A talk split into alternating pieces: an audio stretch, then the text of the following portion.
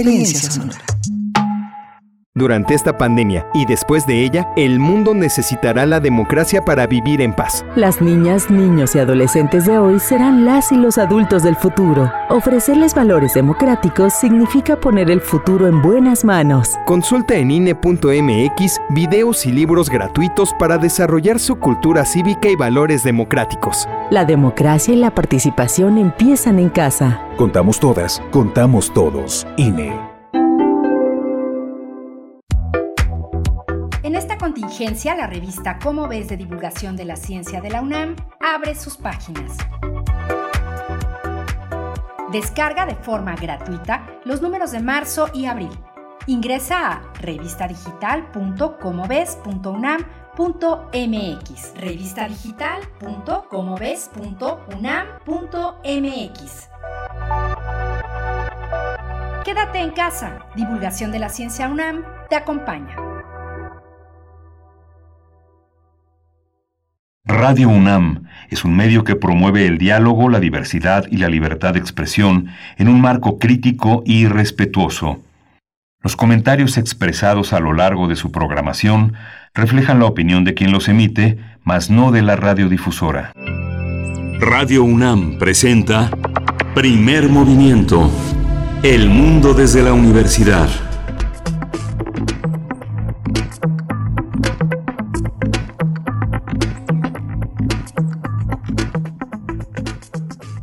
Hola, buenos días. Hoy es primero de mayo, viernes primero de mayo, un viernes que no será puente, que no será de asueto, que será de actividades como todos los días, como ha sido todos los días en este largo encierro que afortunadamente muchos mexicanos podemos realizar.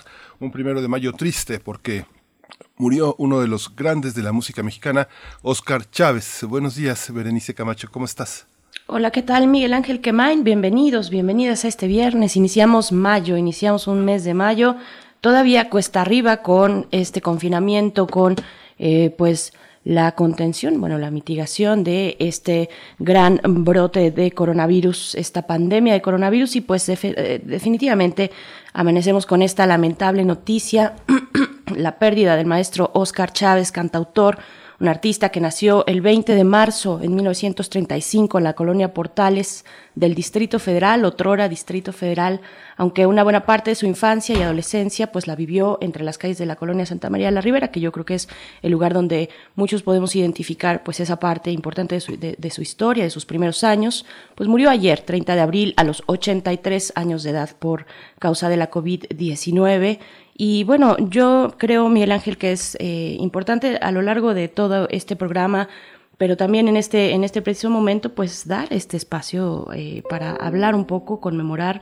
eh, recordar quién fue, quién fue Oscar Chávez, porque además de haber estudiado teatro en la Escuela de Arte Teatral del Instituto Nacional de Bellas Artes y en la Universidad Nacional Autónoma de México, en nuestra universidad, pues también fue locutor de esta radiodifusora por más de 20 años, con participaciones eh, de una cantidad de verdad apabullante de radioteatros, al lado de Max Saub, eh, un poquito en, en, esa época, pero todavía hasta los años 80.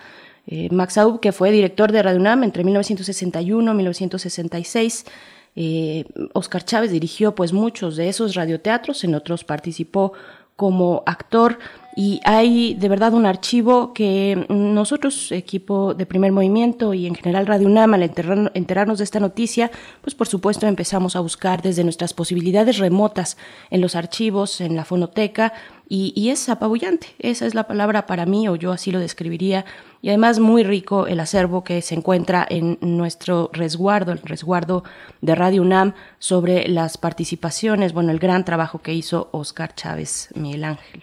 Sí, una persona tan querida. Yo, me, me, me, sorprendió también mucho ver ayer las manifestaciones tan, tan eh, sentidas de muchos jóvenes, de mucha gente que lo conocía. Eh, era un hombre que no, este, no, se le arremolinaban a, este, alrededor para pedirle un autógrafo, pero sí que lo acudían.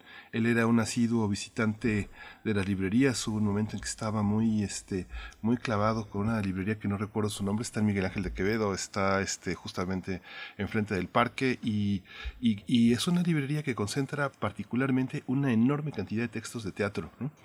Este, y pues siempre andaba ahí, nunca regateaba, pero sí pedía como sus, sus preferencias y pedía que le guardaran cosas. Yo creo que este gastaba gran parte de su dinero en libros, en, en, obras de arte. Era, era realmente también un Monsiváis también decía que era, era un peligro porque iba a acabar con todo lo coleccionable de la música popular mexicana, porque también se dedicó mucho a buscarla, pero también a compartirla, porque esta pareja enorme, enorme, enorme de amigos que son este Modesto López y Marta Desea, las, los corazones eh, y la mente de este discos Pentagrama, pues Oscar pues, también se la pasaba ahí. Fue una casa, eh, la, la, fonoteca que tiene Modesto López, pues verdaderamente es uno de los grandes de los últimos años de, recolección de música popular mexicana, pues más importante. Por supuesto, y ahora que mencionas a Carlos Monsiváis, eh, yo creo que tú debes tener este texto de Oscar Chávez, el relajo liberador, eh, sí, Fíjate que yo lo estuve buscando, yo no lo tengo, lo estuve buscando eh, y, quisiera rescatar una, una cita que encontré en el sitio electrónico de la Fonoteca Nacional. Ahí pueden ustedes acudir, hay una galería fotográfica dedicada a Oscar Chávez, donde, entre otras cosas, se encuentra un, el cartel de su presentación en el Palacio de Bellas Artes en septiembre de 1973. Eh, hay que decir que Oscar Chávez pues, fue uno de los primeros cantautores de la lírica tradicional mexicana en presentarse en ese recinto que es asociado generalmente con la música académica. Y bueno, en ese, en ese sitio electrónico la fonoteca dispone una, algunas citas, una semblanza de Oscar Chávez a propósito de su cumpleaños número 83 el mes, el mes pasado, el mes de marzo. Y dice ahí acerca de este texto, esta cita de Carlos Monsiváis, Dice, desde hace años Oscar Chávez, cantante, compositor, folclorista, antólogo, luchador social, trabaja en una triple vertiente rescate de la herencia lírica, presentación de nuevos materiales mexicanos y latinoamericanos y manejo de las vetas satíricas de la canción. Él no jerarquiza y si no le concede igual tiempo, sí le da igual importancia a lo viejo y a lo nuevo, a lo triste y a lo divertido, a lo épico y lo sensual. Y hasta ahí termina esta cita que recupero del texto Oscar Chávez, El relajo liberador, escrito por Carlos Monsiváis, Ángel. Ese texto está en entrada libre, Crónicas de la Sociedad que se organiza. Y vamos a ir con un audio, vamos a escuchar un audio este, que dura poco más de dos minutos. Eh, Frida lo tiene ya para lanzarlo al aire. Así es, es una entrevista en hecha, hecha eh, a Oscar Chávez en 2016 y volvemos. Estamos pues en esta memoria que hacemos, breve memoria pero importante y sentida al maestro Oscar Chávez. Tú no paras, siempre estás haciendo algo. Seguiré trabajando.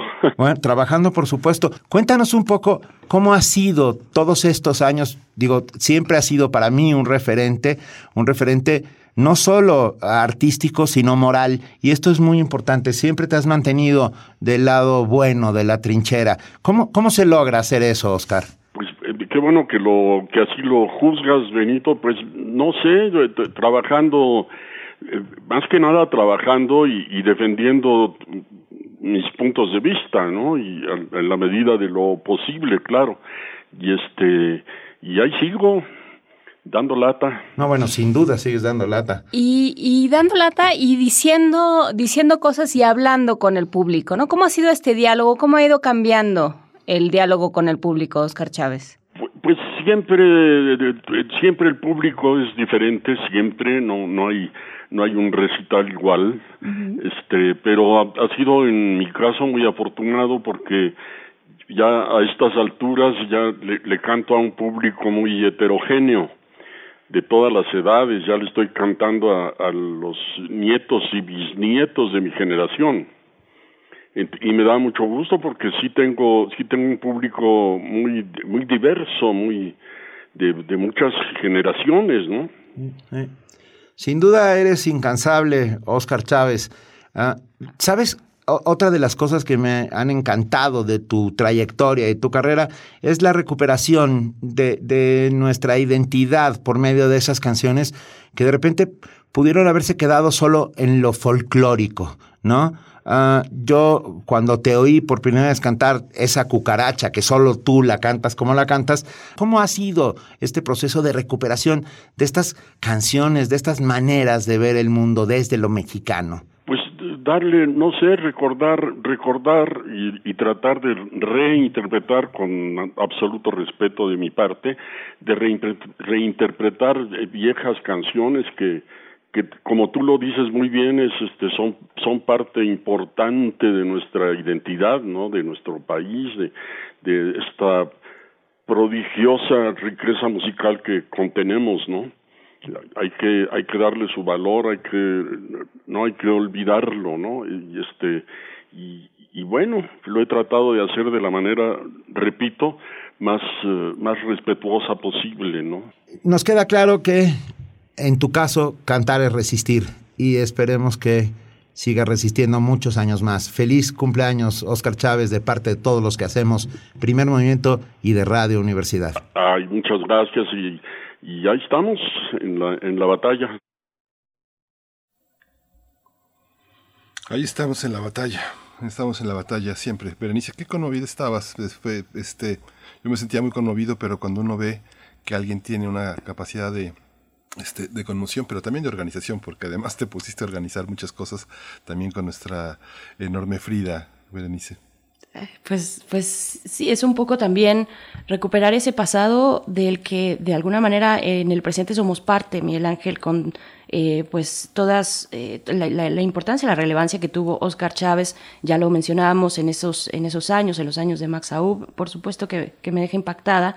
También, bueno, como el, el gran Caifán, ¿no? Este, eh, sabemos que lanzó una veintena de discos, todos estos datos que ya están corriendo por todos lados, 15 películas, entre ellas como actor en, en, Los Caifanes, del director Juan Ibáñez, quien por cierto es eh, Juan Ibáñez, eh, que, falleció en el año 2020, en, el año 2000, fue, es por cierto padre del productor ejecutivo de Resistencia Modulada, Diego Ibáñez hay que, hay que también eh, un poco configurar ese dato de todo lo que se arremolina en torno a esta radiodifusora universitaria. Y en esta cinta que le valió a Oscar Chávez pues dos premios cinematográficos, su papel como el Estilos, el Estilos tan querido, pues una, una diosa de plata y un heraldo, eh, también lo recordamos en el concierto del verano pasado con Caetano Veloso en las islas de Ciudad, de Ciudad Universitaria, distintos conciertos en espacios eh, también universitarios como la Sala Miguel Covarrubias, la Sala Nezahualcóyotl, en fin, de verdad que es una, se, amontonan, se van agolpando un poco los, eh, los recuerdos, aquellos momentos pasados y, y, más recientes eh, los que pues Oscar Chávez tuvo, tuvo esto de, dotar, esta capacidad de dotar de acordes eh, las luchas sociales de, nuestro país en los últimos 30 años del siglo pasado, las luchas estudiantiles, sus protestas, pero también sus amores, los amores eh, de, la protesta y dentro de la protesta que le dieron pues también calor a la, a la lucha, amores sufrientes, ¿no? que, que dejaron de pensar en el mar, y, bueno, pues también el amor que arrastró a la fatalidad a la niña de Guatemala. En fin, sí, sí hay tantas imágenes sonoras eh, que, que, es, que es importante rescatar en este, en este momento. Yo no sé si tú tengas ese dato, pero yo lo que pude investigar es que, eh, bueno, hablando de Macondo, que vamos a escuchar en unos momentos más, eh, pues él nos narró Macondo antes de que muchos llegásemos a la edad de, de siquiera acercarnos a la literatura concebida en ese erotismo pues caribeño de, del Gabo a quien, por cierto, este es el dato que yo quiero que saber si me puedes precisar o alguien en la audiencia, yo tengo el dato de que eh, Oscar Chávez conoció a Gabriel García Márquez precisamente en los pasillos de nuestra radio universitaria, cuando un día eh, el Gabo se presentaba para eh, realizar un programa de literatura colombiana.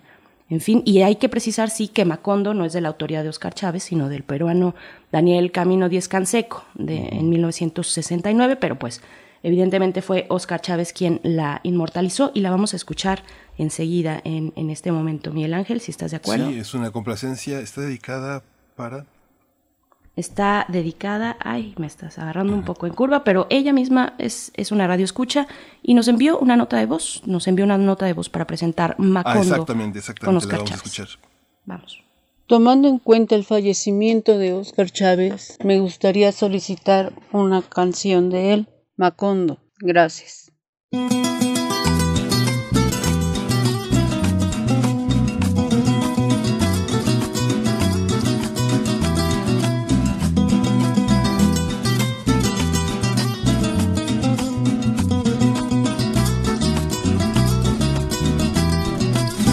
Los cien años de Macondo sueñan sueñan en el aire. Y los años de Gabriel trompetas, trompetas lo anuncian. Encadenado a Macondo sueña don José Arcadio. Y ante la vida pasa siendo remolino de recuerdos. La tristeza de Aureliano, el cuadro, la belleza de remedios, violines, las pasiones de Amaranta, guitarras, el embrujo de Melquiades, oboes, Úrsula, cien años, soledad Macondo, Cien años, soledad Macondo, eres epopeya de un pueblo olvidado, forjado en cien años de amor esa historia.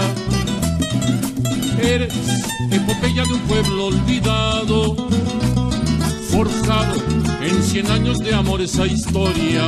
Me imagino y vuelvo a vivir en mi memoria quemada al sol. Mariposas amarillas, Mauricio Babilonia. Mariposas amarillas que vuelan liberadas. Mariposas amarillas, Mauricio Babilonia mariposas amarillas que vuelan liberadas.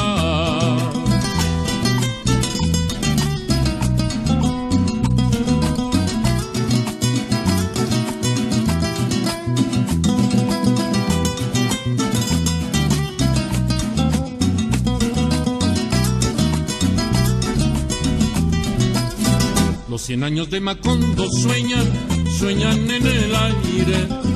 Y los años de Gabriel trompetas, trompetas lo anuncian. Encadenado a Macondo sueña don José Arcadio. Y ante la vida pasa siendo remolino de recuerdos. La tristeza de Aureliano, el cuatro, la belleza de remedios, violines, las pasiones de Amaranta, guitarras, el embrujo de Melquiades, oboes, Úrsula, cien años, soledad Macondo, Úrsula, cien años, soledad Macondo, eres epopeya de un pueblo olvidado, forjado en cien años de amor esa historia. Eres epopeya de un pueblo olvidado, forjado cien años de amor esa historia. Me imagino y vuelvo a vivir en mi memoria quemada al sol. Mariposas amarillas, Mauricio Babilonia. Mariposas amarillas que vuelan liberadas. Mariposas amarillas, Mauricio Babilonia. Mariposas amarillas que vuelan liberadas.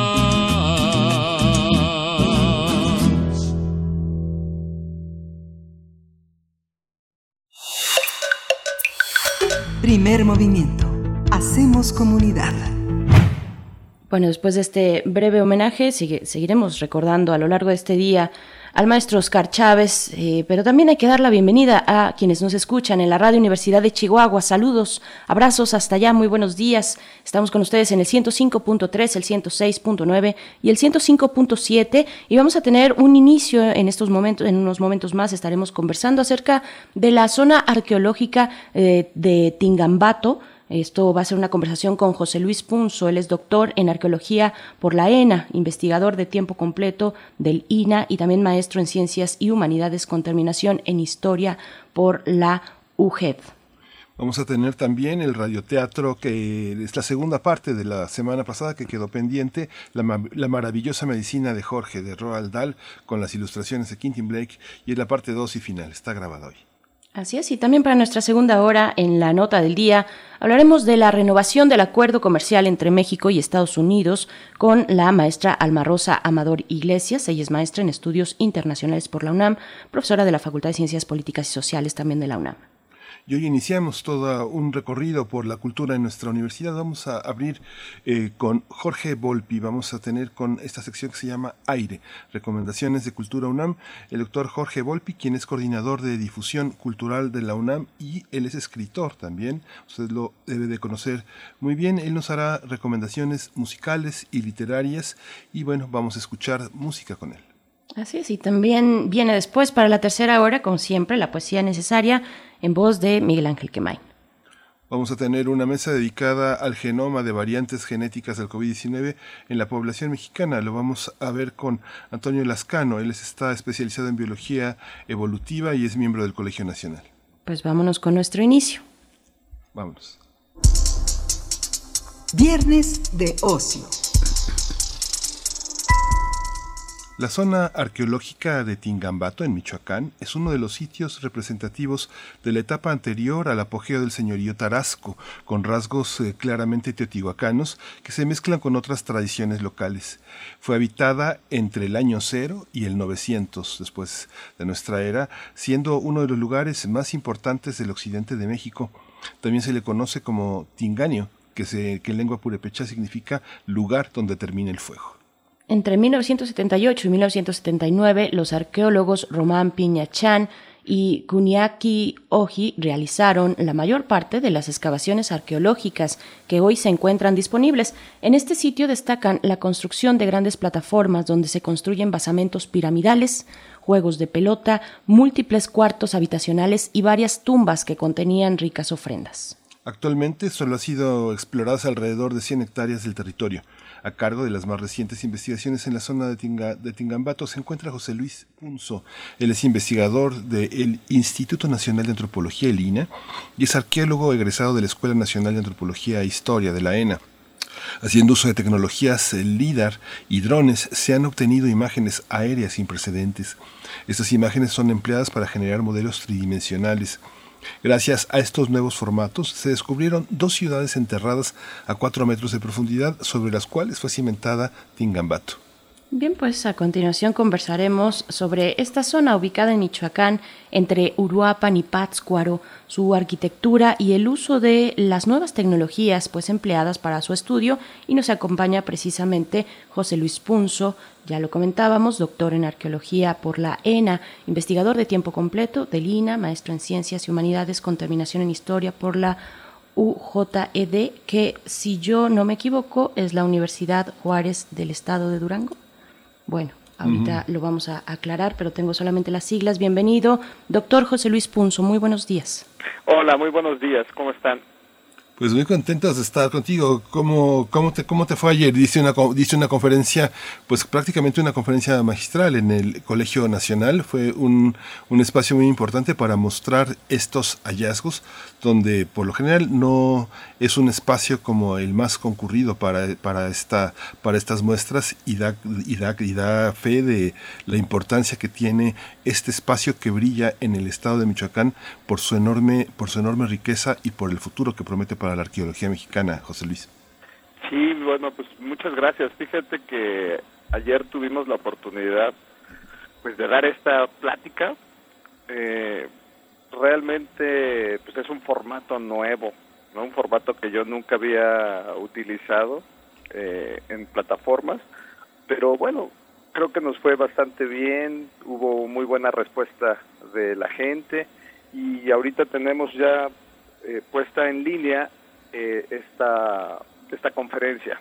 Pues, pues hablemos entonces de, de la materia, qué significa esta zona, eh, para quienes no la identificamos, no la identifican del todo, Tingambato en Michoacán, y cuál ha sido la importancia, la relevancia del empleo de tecnologías para poder imaginar un poco más allá de lo que podemos ver, de lo que los arqueólogos pueden eh, ir encontrando y rebuscando entre la tierra. ¿Qué significa esta zona?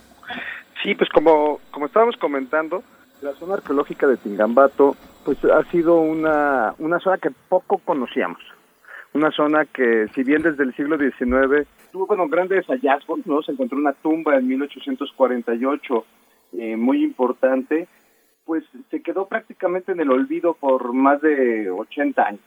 Hasta los años 70 cuando se volvió a, pues, estudiar esta zona y eh, nos permitió pues encontrar, hacer otra, otra serie de hallazgos muy importantes y sentar las bases para su apertura al público. En lo que nos hemos dado cuenta desde entonces a través de las investigaciones, pues ha sido que realmente esta ciudad era de suma importancia para entender el tránsito entre la parte de la meseta Tarasca, ¿no? toda la meseta Purépecha, la zona de los lagos y la zona de la Tierra Caliente y la costa michoacana. ¿No? Entonces esta ciudad pues empezó a crecer y eh, se, se constituyó en un lugar fundamental, ¿no? Para, para, para esta zona, sobre todo en el periodo clásico y epiclásico.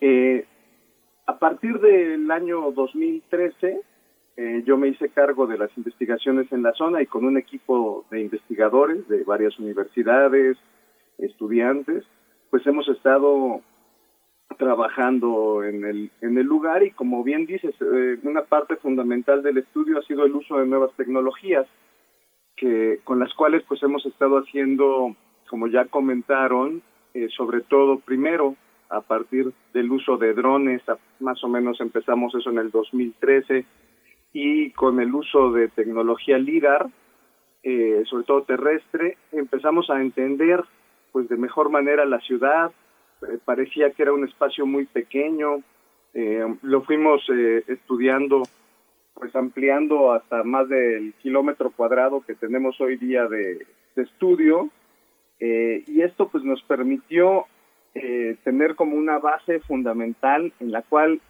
sentar nuestros trabajos.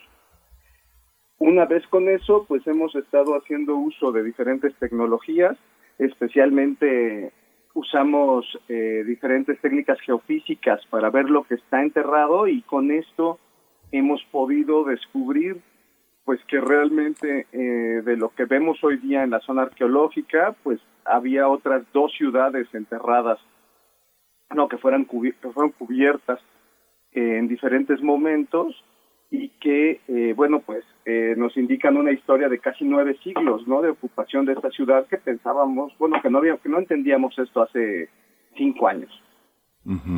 Esta visión que se puede tener hoy de Tingambato es una visión que también va, va a contracorriente de, de toda la todo el ambiente de, delincuencia que hay alrededor de este lugar. Tingambato es un lugar estratégico en la, en, la organización del, crimen organizado, del narcotráfico. Entre Uruapan y Pátzcuaro existe toda una, toda una logística y también es una zona olvidada, es una zona muy marginal por parte de los gobiernos que han atravesado Michoacán. ¿Cómo se vive desde el punto de vista presupuestal, de acceso, de seguridad y de aporte de la población? Muchas zonas arqueológicas en México son apoyadas por la población que vive alrededor de ella? Sí, mira, eh, bueno, como tú ahorita comentaste, obviamente la situación eh, de seguridad, la situación en el Estado, bueno, pues tiene sus, sus problemáticas, pero mira, afortunadamente Tingambato es una zona que es realmente eh, importante para la identidad y la cultura en el área en el área en la que se encuentra, en el municipio de Tingambato. La gente de Tingambato es sumamente orgullosa de, este lugar.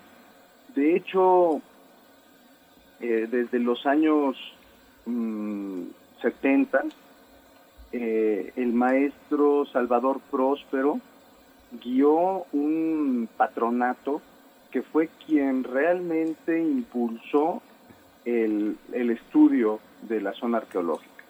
Y desde entonces, eh, pues la gente de Tingambato ha estado completamente ligada al desarrollo y al estudio de la ciudad, lo cual pues siempre nos ha permitido estar en las mejores condiciones y poder llevar a cabo todos nuestros trabajos sin ningún problema. Evidentemente también lo que dices es que, pues si bien Tingambato no es eh, una, una zona, por supuesto, eh, muy conocida en el ámbito de la arqueología nacional. En, en la parte de Michoacán, pues es la segunda zona con mayor visita después de Sinsunzan. Es una zona que realmente tiene un impacto fuerte en la ciudad de Uruapan. La gente de Uruapan eh, acude cotidianamente a la ciudad y eh, eso pues nos permite tener realmente una visita bastante constante y un flujo bastante constante de gente en, en la zona. Eh, por otra parte, eh, mencionas la cuestión que tiene que ver con los con los presupuestos.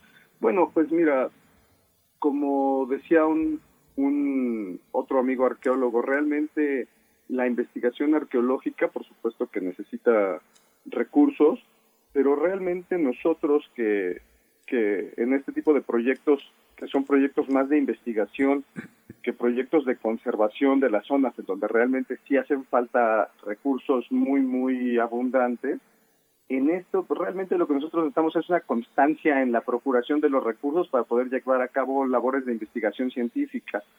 Entonces, en ese sentido, pues afortunadamente hemos tenido los presupuestos adecuados eh, por parte del Instituto Nacional de Antropología e Historia en los últimos años, lo que nos ha permitido avanzar en el conocimiento de la zona. ¿no? Entonces, en ese sentido, bueno, pues creo que, que, estamos en una posición privilegiada. Doctor José Luis Punzo, ¿qué nos dice, eh, ahora que, que mencionas Sinsunsan, ¿Qué nos, qué nos dice, sobre todo previo, previo a la conquista, previo a la conquista, qué nos dice un, un territorio, una zona como Tingambato, cuando de la, a, un lado se encuentra Sinsunzan, que reconocemos como un centro eh, político, cultural, religioso muy importante de la cultura tarasca? Eh, ¿Qué papel jugaba frente a un lugar tan importante como Sinsunzan, eh, la zona de Tingambato? Sí, mira, yo justamente me hago cargo de las dos zonas arqueológicas en mis proyectos de investigación. Y en Gambato, una de las cosas muy importantes que hemos logrado en estos años de estudio y gracias, como te digo, tanto al estudio a partir de estos drones, de todas estas tecnologías y especialmente de la colaboración que hemos tenido con otros compañeros del mismo Instituto Nacional de Antropología e Historia, con el doctor José Ortega, del Laboratorio de Geofísica especialmente, hemos podido, te digo, localizar puntos muy importantes en la ciudad donde hemos realizado investigaciones y excavaciones en los últimos seis años. Eh, esto nos permitió ubicar en el tiempo Tingambato, que fue muy importante. Entonces hoy día sabemos que, se, que, se, que Tingambato se habitó, como ustedes mencionaron, entre el año 0 y el año 900. Es decir, al menos 400 años antes de el surgimiento, la consolidación de Sinsunzan como una ciudad capital imperial. Entonces, pues estamos hablando ahorita de dos tiempos distintos. Y lo que es muy importante es que en este año 900, en toda esta zona de Michoacán, parece que es un punto de inflexión, un punto de cambio cultural muy importante, en donde estas tradiciones eh, a más antiguas, que vienen desde el clásico con una fuerte influencia teotihuacana, eh, pues caen y, entramos en una nueva red de ideas que tiene que ver con otras ciudades como Tula eh, y que van a empezar a dar y a conformar lo que vamos a entender después como el señorío Tarasco, ¿no? Y con este la consolidación de Sinsunzan. Entonces, pues son dos ciudades que estuvieron completamente separadas en el tiempo y que bueno pues tuvieron eh, dinámicas muy muy muy muy muy muy diferentes. Sí de dónde llegaron a Tingambato de quiénes son son migrantes cuáles fueron como los rasgos fundamentales de su de su normalización en esa zona, qué enfrentaron y qué desarrollaron, que da inicio al, al, al Imperio Tarasco como lo conocemos.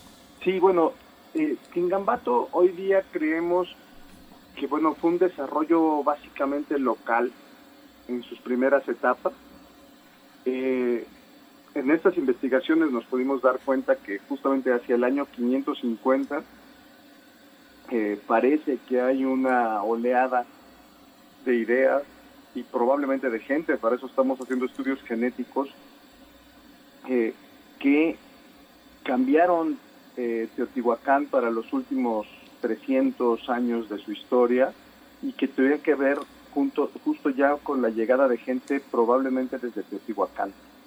Eh, es decir, pareciera que hay una migración desde el centro de México, un regreso de la gente de la urbe de Teotihuacán cuando se colapsa y que impactan directamente en muchas ciudades mesoamericanas y el caso de Tingambato pues es emblemático para el occidente de México. Y es en este punto cuando creemos que se construyeron estas maravillosas tumbas eh, llenas de grandísimas e importantísimas ofrendas que van a ser características del sitio. En términos políticos, pues, es que tenemos mucho, mucho que saber, por supuesto, y mucho que aprender. Yo te preguntaría en términos políticos cómo funcionaba la estructura política de la zona, eh, de, este lugar del que hablamos, Tingambato, tan importante, eh, pero también de uno tan significativo como el que también estamos mencionando, Sinsunsan. Sí, bueno, eh, primeramente en Tingambato, como te digo, realmente pues, tenemos todavía muchísimas preguntas ¿no? que hacernos. Eh, realmente entender eh, la organización política, sobre todo de las primeras fases, pues es muy complicado, aunque sabemos que por la construcción de los montículos, eh, las obras arquitectónicas que tenemos de las primeras fases de Tingambato, es decir, entre el año 0 y el año 500, pues debió de haber habido alguna especie de organización sociopolítica muy robusta, ¿no? Que permitía hacer este tipo de, de construcciones. Pero lo que es muy importante es que a partir del año 550 se localizaron, bueno, se localizaron dos tumbas que hemos podido fechar ya para esos años, como hacia el año 600 después de Cristo. Y la tumba 1 es muy importante que se encontró en los años 70, porque en un espacio de tres y medio por tres y medio eh, hay una, un cuarto subterráneo con acceso mediante una escalinata, con un domo de, piedra, ¿no? una cúpula de, roca, que eh, donde se encontraron un mínimo de 50 personas adentro y cientos de vasijas, eh, miles de objetos de concha, de piedra verde, que nos están hablando probablemente de un de una de una tumba de un reuso eh, que posiblemente nos está hablando ya de ciertos linajes, ¿no? Para eso estamos ya haciendo un estudio genético sobre estos huesos para poder entender eh, realmente el parentesco entre ellos. Y eh, por otro lado, se encontró otra tumba en donde se localizó en un espacio exactamente igual, una tumba de las mismas características arquitectónicas, pero solamente a una persona. También los estudios genéticos ya nos dicen que se trataba de una chica, de una joven entre 15 y 19 años, a la cual se le acababa de hacer eh, pues todo el trabajo de modificación dental, había tenido deformación craneana tabular erecta, que como sabemos es una cosa de altísimo rango en esos momentos, pero lo más impresionante es que esta chica tenía sobre sí 19 mil objetos.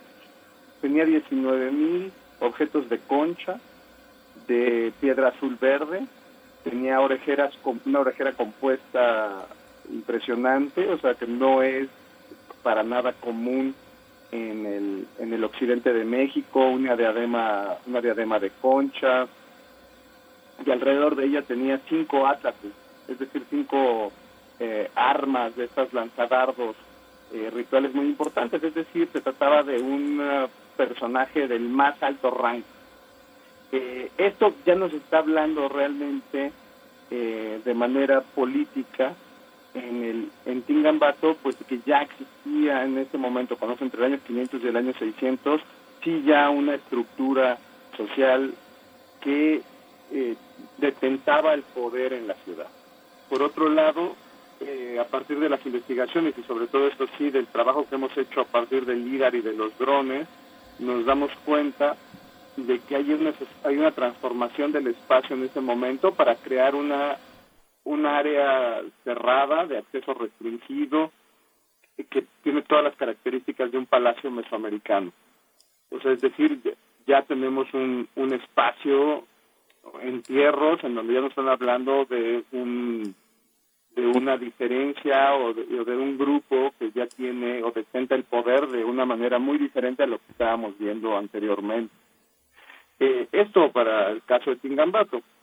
Eh, si nos fuéramos, como comentas, al caso de Sinsunzan, bueno, pues sabemos que el Sinsunzan y el imperio Tarasco, pues eh, tenía una, una, una una estructura política complejísima, eh, liderada por el Calzonsi, y tenía una estructura burocrática eh, tremenda que llegó a dominar un territorio pues más grande que el actual estado de Michoacán.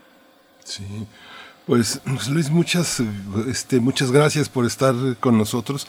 Cuando acabe esta contingencia, pues estará Tingambato eh, a la espera de nuevos visitantes, de nuevas presencias, de, eh, de, gente. que las zonas arqueológicas también se hacen con la gente que las visita, con el amor que uno va desarrollando por ellas. Te agradecemos muchísimo haber estado aquí en primer movimiento.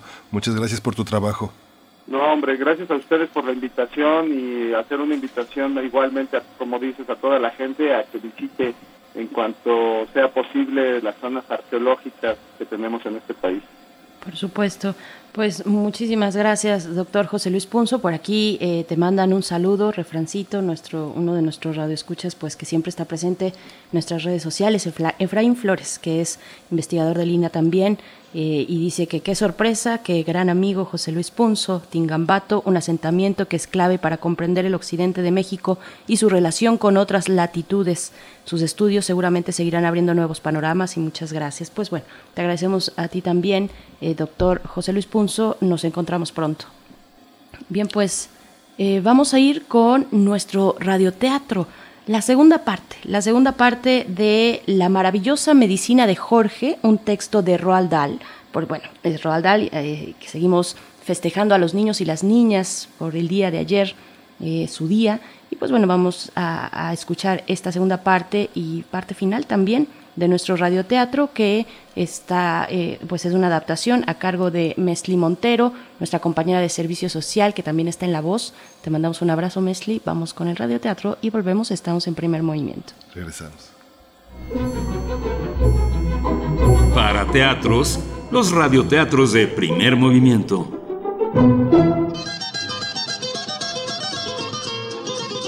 Segunda entrega de La maravillosa medicina de Jorge, de Roald Dahl.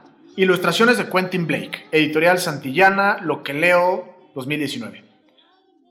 En la entrega anterior, Jorge, empeñado en cambiar a su desagradable abuela, inventó una maravillosa medicina con muchos ingredientes peligrosos que encontró por toda la casa. ¿Logrará transformar a su abuela? ¡Abuela! ¡Ahí va tu medicina! Llegas tarde. Creo que no, abuela. No me interrumpas en la mitad de una frase. Pero, pero si ya habías terminado la frase. Otra vez igual. Siempre interrumpiendo y discutiendo. Eres un escuincle insoportable. ¿Qué hora es? Las once en punto. Mientes, como de costumbre. Deja de hablar tanto y dame mi medicina. Agita el frasco primero. Luego échale en la cuchara y asegúrate de que sea una cucharada llena. ¿Te la vas a tragar de golpe o la tomas a sorbitos? Lo que yo haga no es asunto tuyo. Crema de afeitar, depilatorio, tratamiento anticaspa, detergente, polvos antipulgas, pimienta negra, salsa de rábanos. ¡Abre bien la boca! ¡Allá vamos! ¡Traga! ¡Uy! Es como si alguien hubiera metido un cable eléctrico a través de mi sillón y conectara mi corriente. Está suspendida en el aire, en su misma posición, sentada pero rígida, congelada, temblando. Sus ojos están fuera de órbita y sus pelos de punta. ¿Pasa algo, abuela? ¿Estás bien? ¡Llama a los bomberos! ¡Me arde el estómago! Es la medicina, abuela. Es fuerte y buena. ¡Fuego! ¡Fuego en el sótano! ¡Trae una cubeta! ¡Usa la ¡Salgo! ¡Rápido! Calma, abuela. ¿O humo por la boca y por la nariz? ¿Nubes de humo negro en todo el cuarto? Madre mía, está ardiendo de verdad. ¡Claro que estoy ardiendo! Acabaré chamuscada, churruscada, frita como una pata hervida, como un petal. ¡Abre la boca, abuela! El fuego eh, está apagado. Ahora estarás bien, abuela. ¿Bien? ¿Quién está bien? Tengo saltamontes en el estómago, tengo culebras en la barriga, tengo petardos en el trasero. Ya verás cómo te sienta bien la medicina. Bien, sentarme bien me está matando. Ahora se está hinchando. Como si alguien la estuviera inflando con una bomba. ¿Reventará? Su cara es eh, morada, no, no, verde. Abu- abu- abuela, estás creciendo, estás subiendo. Espera, abuela. Más vale que pares o chocarás contra el techo. ¡Yupi! Cálmate, abuela. ¡Ánimo y arriba! Fíjate cómo crezco. Este es, este es mi cuarto y, y mira cómo me lo estás poniendo. ¡Estupenda medicina! ¡Dame un poco más! Está loca como una cabra. ¡Anda, muchacho! ¡Dame más! ¡Prepárala! ¡Estoy perdiendo velocidad! Mm, Bueno, pues, pues ¿por qué no? ¡Uy! ¡Allá voy, muchacho! ¡Mírame! Tienes el látigo encima, abuela. Eh, yo que tú no entraría ahí. Eh, está lleno de bichos y de fantasmas. Sigo creciendo. Dame otra dosis, muchacho, y atravesaré el tejado. No, abuela, abuela, no, estás, estás destrozando toda la casa. ¡Al diablo la casa! Quiero tomar aire fresco. Hace 20 años que no salgo. Madre mía, va a atravesar el tejado. No, no, no, no, no, no atravieses el tejado, abuela, no, porfa. ¡Ya paré! Ah, estoy fenomenal. ¿No te dije que tenía poderes mágicos? ¿No te advertí que tenía brujería en la punta de mis dedos? Pero tú no querías creerme. No querías escuchar a tu abuelita. No, este- esto no lo hiciste tú, abuela, lo hice yo. Yo te preparé tu nueva medicina. ¿Una nueva medicina? ¿Tú? ¡Qué tontería! Sí, sí, sí, sí. Mientes como de costumbre. No, no miento, abuela, te juro que no. No te creo, eh, pero estoy muy cómoda aquí. Tráeme una taza de té. Mm, Mira esto, abuela. Gallinita, ven, ven aquí. Toma esto. ¿Qué has hecho, tonto? Esa gallina se va a morir. Tu padre estará furioso contigo, te dará una paliza y la tendrás bien merecida. ¡Está ardiendo! ¡La gallina está ardiendo! ¡Acaba de poner un huevo! Las gallinas no ponen huevos antes de haber estado en el fuego. ¡Está creciendo!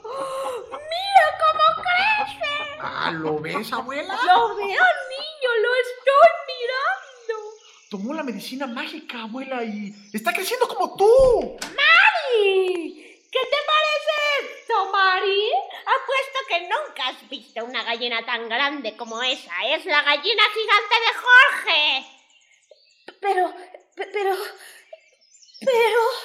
Es la medicina mágica de Jorge, la tomamos los dos. Mírame, ahora soy más alta que el techo de la casa. ¡Madre mía! ¿Qué es esto? ¿Qué pasó? ¿De dónde salió? ¿Es una gallina gigante? ¿Quién hizo esto? ¿Yo? Mírame a mí. Te preocupas por la gallina y yo qué. ¡Calla, abuela! Es fantástica, es colosal, es gigantesca, es tremenda. Es un milagro. ¿Cómo lo hiciste, Jorge? ¡Guau! Con ese huevo se podrían hacer huevos revueltos para 20 personas. ¡Jorge! ¿Cuánta medicina tienes? Eh, mucha. Hay una enorme cacerola en la cocina y este frasco está casi lleno. Ven, trae la medicina. Durante años he estado intentando criar animales cada vez más mayores. ¡Eh, tú, niño! Tráeme una taza de té ahora mismo, condenado vago. No le hagas caso. Está ahí atrapada arriba, afortunadamente. Eh, eh, eh, papá, pero no podemos dejarla ahí arriba. ¿Y si llueve? Jorge, eres un niño insoportable. Un asqueroso gusano. Tráeme una taza de té inmediatamente. No, tendremos que sacarla de ahí, papá. No nos dejará hacer nada si no lo hacemos. Es mi mamá. ¡Es una pesadilla! No me importa. No voy a dejar a mi madre asomada por el tejado para el resto de su vida. Apártense de mi camino, miserables enanos, si no quieren que los aplaste. ¡Ah!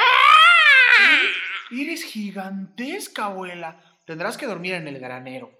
Ahora no podemos detenernos, hijo mío. Tenemos que hacer más y más y más. Pero, ¿para qué, papá? Ya se la dimos a todos los animales y hemos hecho que la abuela se ponga más juguetona que un cachorrito. Mi querido hijo, necesitamos barriles y barriles. Luego se la venderemos a todos los granjeros del mundo para que puedan tener animales gigantes. Nos haremos ricos y tú serás famoso, Jorge. Pe- Pero espe- espera un momento, papá. No, nada, nada de esperar. ¿No comprendes lo que este fabuloso invento tuyo significa para la humanidad? Nadie volverá a pasar nunca hambre. Pero, pero, ¿por qué? Porque un pollo gigante servirá para 100 cenas de pollo frito y un cerdo gigante saldrán mil chuletas. Cálmate, querido. Pero, pero es que papá hay un problema. No, ningún problema. Solo tienes que prepararla de nuevo y mientras lo haces, yo apunto todos los ingredientes y así tendremos la receta mágica. Pero, pero, pero papá... Bueno, ya. ¿Qué quieres decirme? Es que no me acuerdo de las, de las miles de cosas que puse en la cacerola. Claro que te acordarás, yo te ayudo, yo te estimulo la memoria. A ver, ¿a dónde fuiste primero? Pues, pues al baño, eh, usé un montón de cosas. No me extraña que tuviera efectos mágicos. Está hirviendo. Está hirviendo y burbujeando, Jorge. ¿Está listo ya? Pues, ya, papá. Eso espero. Dios mío, ¿por qué no te calmas un poco? ¿Calmarme? Estamos preparando la medicina más extraordinaria que se ha descubierto en la historia del mundo. Anda, Jorge. Llena una taza y toma la cuchara. Le daremos un poco al pollo para asegurarnos que hicimos la mezcla perfecta. Eh, bueno, a ver, pollito, pollito, ven, ven, ven, pío, pío, pío, pío, bien, bien, bien. ¿Qué? ¿Qué? ¿Qué le pasa? Pues algo, algo no está bien. Madre mía, la hicimos mal. Mira nada más qué patas más flacas y largas. Y larguísimas. Y su cuerpecillo es todo patas. Este pollo no vale nada. Ay, debo haberme olvidado de, de, algo. Pues claro que te olvidaste de algo. Piensa, muchacho. Piensa. Ya, ya, ya, ya, ya. Ya lo tengo. Polvos antipulgas para perros. Un paquete entero. Aquí están. Revuélvelo, Jorge. Eh, dáselo, dáselo a la gallina, Jorge. Bueno, pío, pío, pío, gallinita, ven. Prueba esto. ¡Miren cómo crece! Hay algo raro. ¿Por qué silba de ese modo? Espera, Mari. Espera. Dale una oportunidad. Eh, eh, se está volviendo más pequeña, miren. Se está encogiendo. Uy, se ve más pequeña que un pollo bebé. Ay, ya renuncien. Déjenlo, nunca le saldrá como la primera. ¿Qué pasa aquí? ¿Por qué no me han traído nada? Nadie mi taza de té. No estoy dispuesta a morirme de hambre. Lo siento, mamá. Ahora mismo te preparo algo. Que lo haga Jorge, que es un tonto y un vago. ¡Ah! ¡Ajá! Con que esas tenemos, ¿eh? Te encargas de conseguir una buena taza de té para ti, pero no se te ocurre llevarle una a tu pobre abuela. Ya sabía que eras un egoísta. No, no, abuela, esto no es... eh, ¡No me mientas! Pásamela, ahora mismo, escuincle. No, no, no, mamá. Es que eso no es para ti. Ahora también tú te pones en mi contra. Mi propia hija matándome de hambre. Pues claro que es para ti, abuela. Dámela, Jorge. Eh, no, no, abuela, no, no, no lo hagas. eh, no debes tomarlo. ¡Tráela acá! No, eso lo hizo Jorge. Es su maravillosa. De... Aquí todo es Jorge. Estoy harta. No, no, no, no, no, no, no, Mamá, acabas de beberte 50 dosis de la maravillosa medicina de Jorge. Fíjate el efecto de una cucharadita que le hizo a esa gallina. Esto va a ser interesante. ¿Qué has hecho? ¡Va a reventar! Observa esto, Jorge. Ve lo que pasa cuando alguien toma 50 cucharadas en lugar de una. Mamá, ¿cómo estás? ¿Y cómo estoy? ¿Cómo estarías tú si hubieras sido una magnífica gigante hace un minuto y ahora fueras una miserable nana? ¡Siguen cogiéndose! ¡Es del tamaño de un cigarrillo! ¿Cómo puedo impedir que se haga más pequeña todavía? No puedes hacer nada. Tomó 50 veces la cantidad adecuada. Tengo que detenerla. Ya casi no la veo y eso que está en mi mano. ¿Dónde está? Ya la perdí. ¡Viva! Desapareció completamente. Es lo que le pasa a la gente por ser gruñona y antipática. Estupenda medicina la tuya, Jorge. ¿Mamá? ¿Dónde estás? Ay, ¿cómo puedo encontrarte? Bueno, supongo que en realidad más vale así. Era molesto para ella estar en casa, ¿verdad? Sí, ya lo creo que sí. Sucedió algo tremendo esta mañana. Estoy seguro que por unos breves momentos toqué con las puntas de mis dedos el borde de un mundo mágico segunda entrega de La maravillosa medicina de Jorge, de Roald Dahl, ilustraciones de Quentin Blake, editorial Santillana, Lo que leo 2019.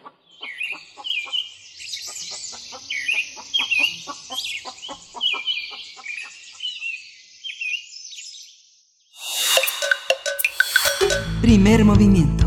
Hacemos comunidad.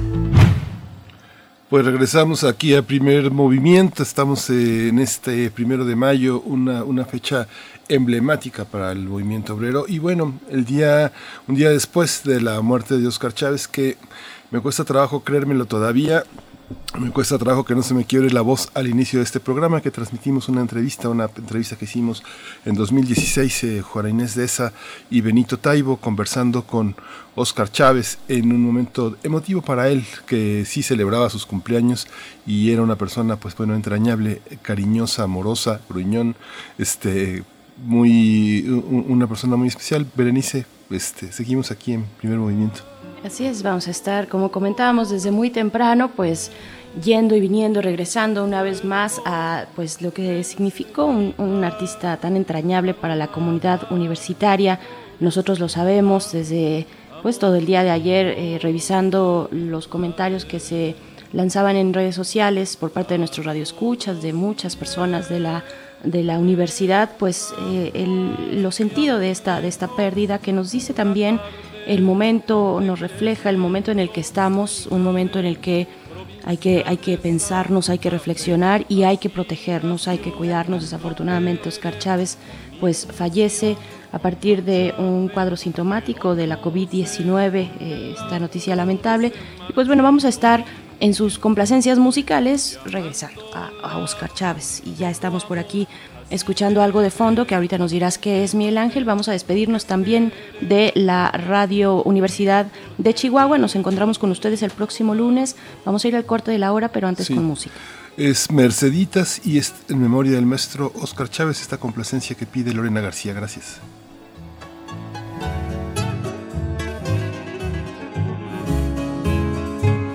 Como una queja errante, la campiña va flotando, el eco bajo de mi canto, recordando aquel amor.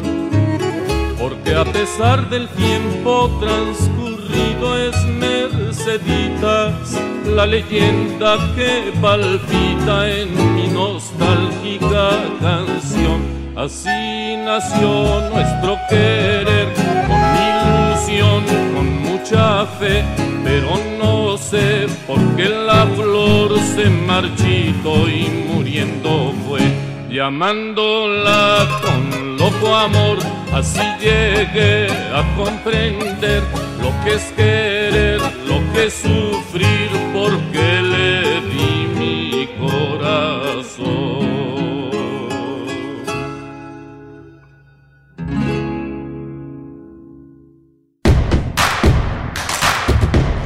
Encuentra la música de primer movimiento día a día en el Spotify de Radio UNAM y agréganos a tus favoritos.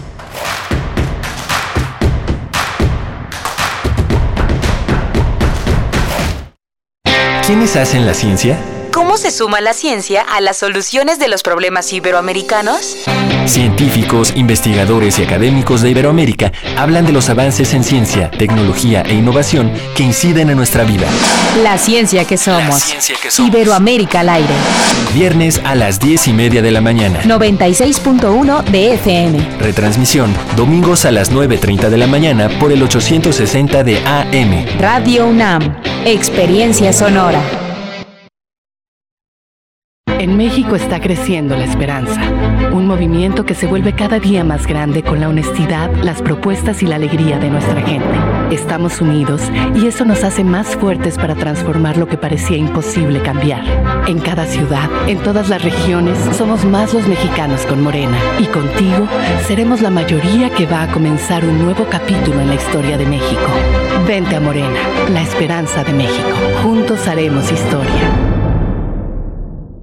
Soy Susana Distancia y te diré cómo cuidarnos del coronavirus. Lo más efectivo es lavarse las manos con agua y jabón por 20 segundos, más de 10 veces al día. Estornudar en el ángulo interno del codo y permanecer en casa si nos encontramos mal. Mantén la casa ventilada y limpia. Desinfecta los utensilios y superficies de uso común con productos de limpieza o un poquito de cloro. Si aislamos al virus, le ganaremos. Si te cuidas tú, nos cuidamos todos. Gobierno de México. La profecía dicta que cada primera hora resistente del último día radial, una horda virulenta se desata desde el sur. Cuando el momento llegue, tendrá solo dos opciones, ensordecer o gritar. Metálisis. El núcleo más duro de la radio. Viernes, 20 horas, por resistencia modulada. 96.1 de FM. Radio UNAM. Experiencia sonora.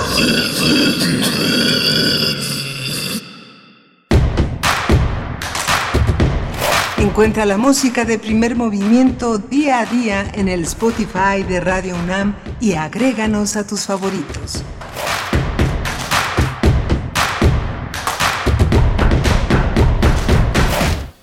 Estamos iniciando nuestra segunda hora de transmisión en este viernes primero de mayo, primero de mayo, un día importante, como ya lo decía Miguel Ángel Quemain, para la lucha eh, obrera, pues laboral en general en nuestro país y en muchos lugares del mundo.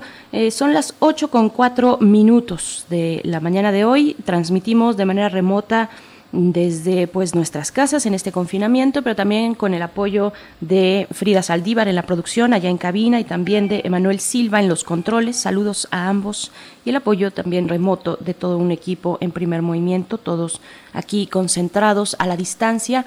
Eh, haciendo este homenaje breve, este, pero muy sentido, este homenaje a Oscar Chávez, el maestro Oscar Chávez, el caifán mayor. Y pues aquí estamos, Miguel Ángel Quemain, buenos días. Hola, buenos días, Berenice Camacho. Buenos días a todos nuestros radioescuchas. Pues estamos consternados porque Oscar Chávez formaba parte, forma parte de esta casa, de esta, de esta radio universitaria. Es un hombre que se formó en la Escuela Teatral de Bellas Artes, pero que siempre estuvo cerca de la universidad desde aquellos eh, tiempos que ahora resultan míticos, casi arquetípicos de Max Au, de los radioteatros, de la crítica de cine. Él fue un estupendo crítico de cine también, un hombre de, de una enorme formación académica, cultural, intelectual y que el teatro fue uno de sus, una de sus grandes pasiones, con todo y que la música siempre tuvo ese carácter teatral, esa casi conversación que estableció con sus escuchas extraordinarias. Por supuesto, y, y, bueno, tendremos la oportunidad en algún momento en esta eh, transmisión aquí en Primer Movimiento de compartir con ustedes alguna muestra, una breve probadita de pues todo este legado radiofónico en radioteatros que dejó Oscar Chávez. Saludamos también a la radio Nicolaita. Gracias por estar aquí. Nos da mucho gusto poder acompañarles a través del 104.3, llegar hasta Morelia. Un abrazo a todos ustedes, a todas. Eh, pues ahí están nuestras redes sociales. De nuevo la invitación siempre para que nos compartan sus comentarios, para que sigamos haciendo comunidad entre universidades y bueno, desde donde sea que nos estén escuchando, arroba P Movimiento en Twitter, Primer Movimiento UNAM en Facebook, son nuestras redes. Vamos a ir con la información que solemos tener al inicio del programa, por ahí de las 7, 10 de la mañana, pero bueno, cedimos el espacio al reconocimiento del trabajo y el legado de Oscar Chávez y vamos a ir ahora entonces sí con nuestra información acerca de la COVID-19, información nacional, internacional y de la universidad. COVID-19. Ante la pandemia, sigamos informados. Radio UNAM.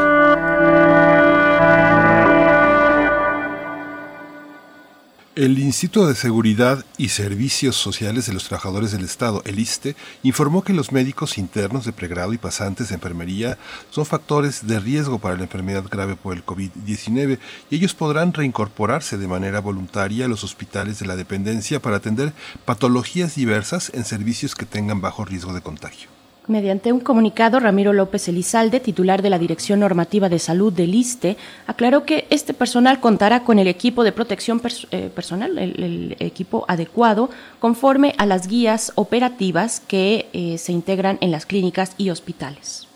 El Instituto Nacional Electoral ordenó al Instituto Mexicano del Seguro Social suspender la difusión de la carta a los beneficiarios de los créditos a la palabra que otorgan por los efectos de la emergencia sanitaria.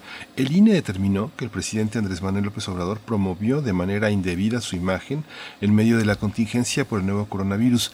La Comisión de Quejas del INE señaló que en la misiva aparece la firma del mandatario, lo cual contraviene al artículo 134 de la Constitución.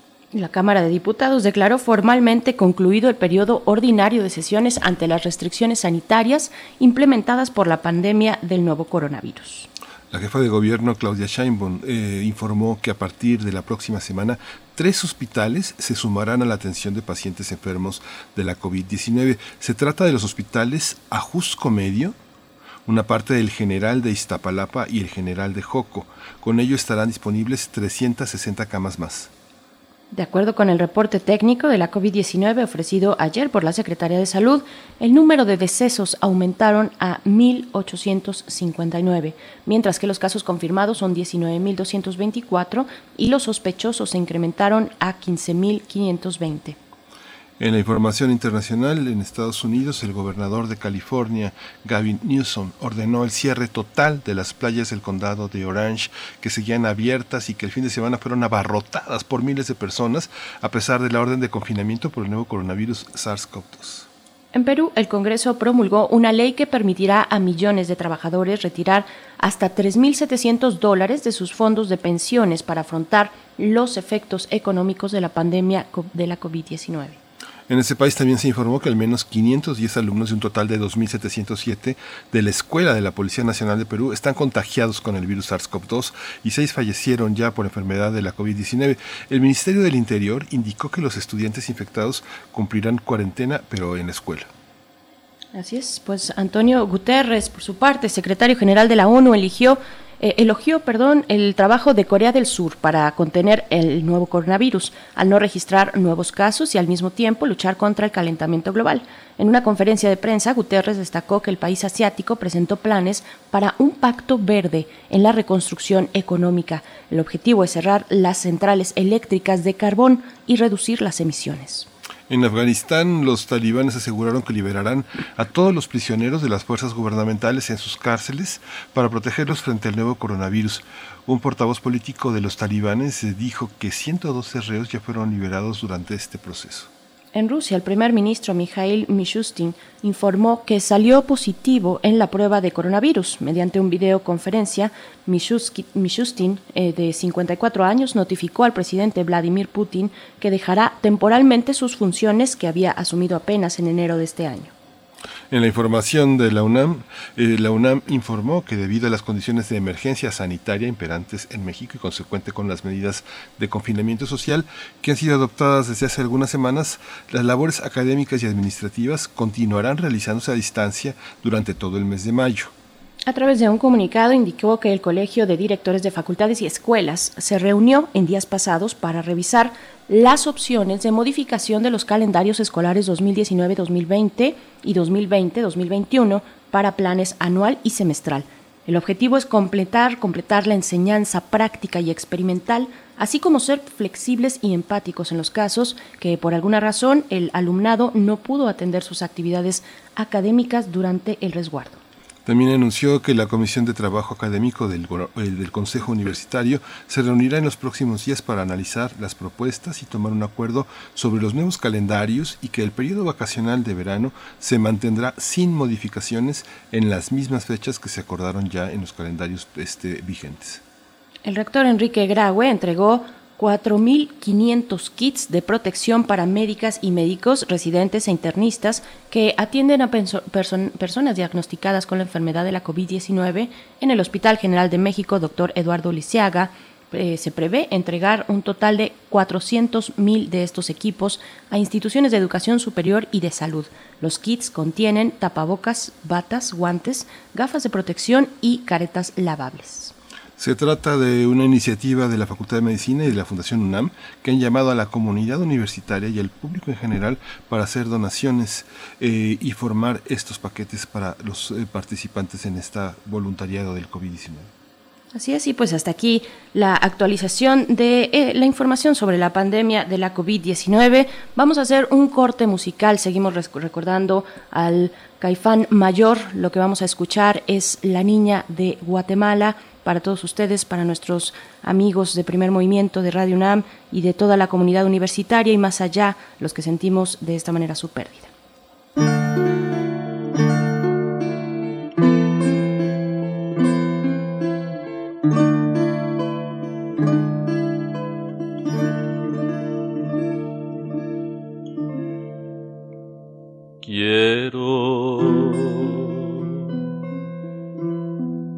La sombra de un ala.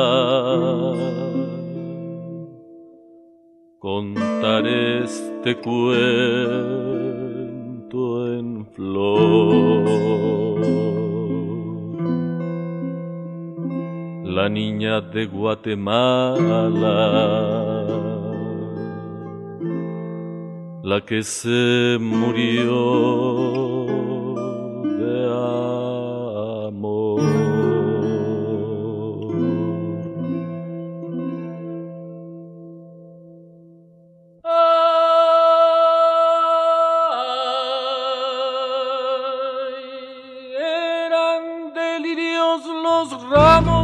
y las orlas de reseda y de jazmín la enterramos en una caja de seda. Ella dio al desmemoriado una almohadilla de olor. Él volvió, volvió casado, ella se murió de amor. Iban cargándola en andas, obispos y embajadores. Detrás iba el pueblo en tandas, todo cargado de flores. Ella por volverlo a ver, salió a verlo al mirador.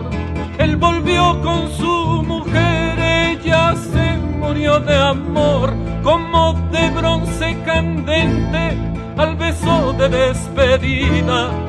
Era su frente la frente que más he amado en mi vida. Se de tarde en el río, la sacó muerta el doctor. Dicen que murió de frío, yo sé que murió de amor. Allí en la bóveda helada la pusieron en dos bancos. Bese su mano afilada, bese sus zapatos blancos.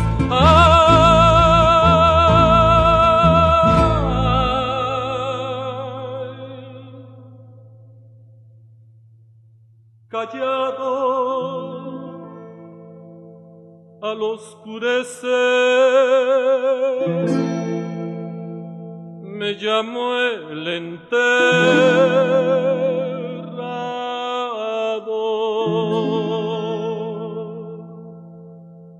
Nunca más he vuelto a ver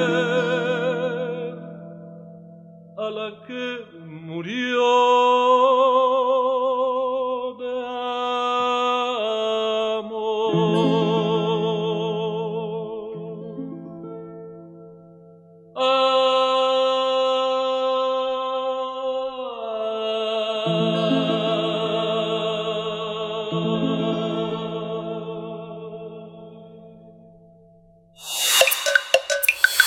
Primer movimiento. Comunidad. Nota del día. La Unión Europea y México concluyeron la negociación de su nuevo acuerdo comercial. La Comisión Europea informó que ambas partes pactaron el alcance exacto de la apertura recíproca de los mercados de contratación pública. Eh, con este pacto prácticamente la totalidad del comercio de mercancías estará exenta de derechos de aduana. Incluye como novedad normas sobre desarrollo sostenible, como el compromiso de aplicar el Acuerdo de París sobre el cambio climático. Además, será el primer acuerdo comercial de la Unión Europea que incluya disposiciones para combatir la corrupción con medidas para luchar contra el soborno y el, blanqueo de capitales. También por primera vez la Unión Europea acuerda con un país latinoamericano cuestiones relativas a la protección de las inversiones. México fue el primer país latinoamericano en firmar en 1997 un acuerdo global con la Unión Europea, que entró en vigor en el año 2000, tras decidir renovarlo en el 2013 y, y comenzar las negociaciones en 2016. Dos años más tarde llegaron a un acuerdo de principio, porque habían quedado pendientes algunas cuestiones técnicas que finalizaron esta semana. Una vez concluida la revisión jurídica del acuerdo, será traducido a todas las lenguas oficiales de la Unión Europea.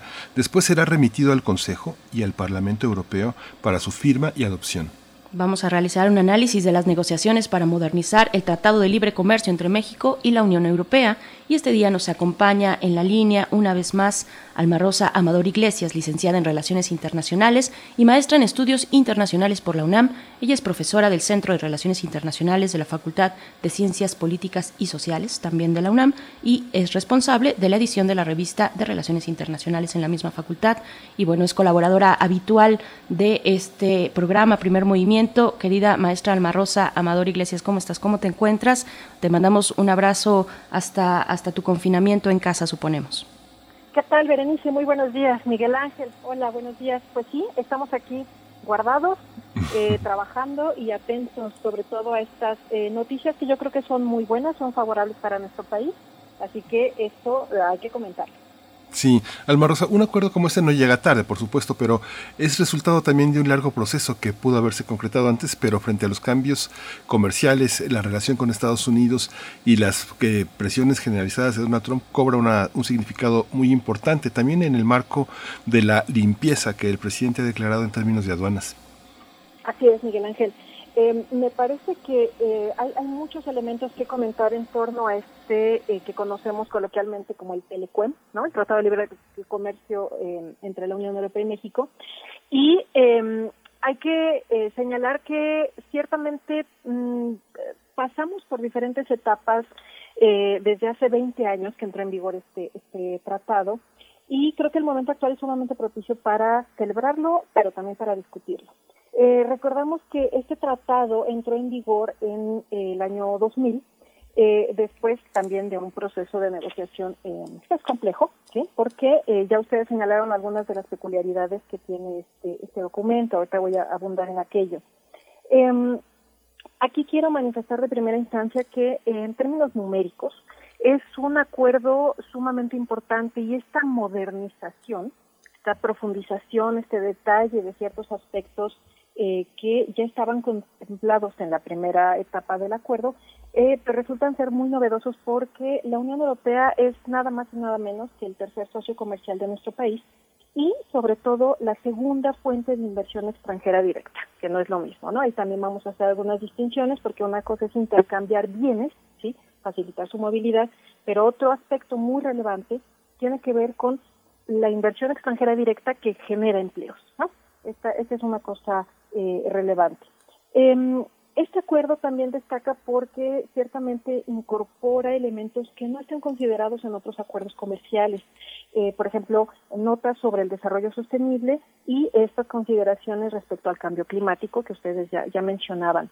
Em, hay, hay una serie de aspectos sobre los que yo, yo quisiera eh, abundar Quiero recordar que las eh, negociaciones para esta modernización, que el martes nos enteramos a través de la Secretaría de Economía que habían llegado a, buen puerto, eh, comenzaron en junio de 2016. ¿sí? Estamos hablando de prácticamente eh, tres años y medio, casi cuatro años, en torno a los cuales se han discutido cantidad de aspectos y que hoy día eh, nos recuerdan algunas de las peculiaridades de este eh, acuerdo. A lo que ustedes mencionaron, yo quisiera agregar eh, un par de detalles Este tratado es el primero que se firma en términos comerciales, pero también políticos, entre el continente americano y el europeo. Es eh, a la fecha el único acuerdo que ha firmado México en el que se señala abierta y plenamente las diferencias de desarrollo entre las partes integrantes de este acuerdo, lo cual creo que es una cosa eh, sumamente emblemática.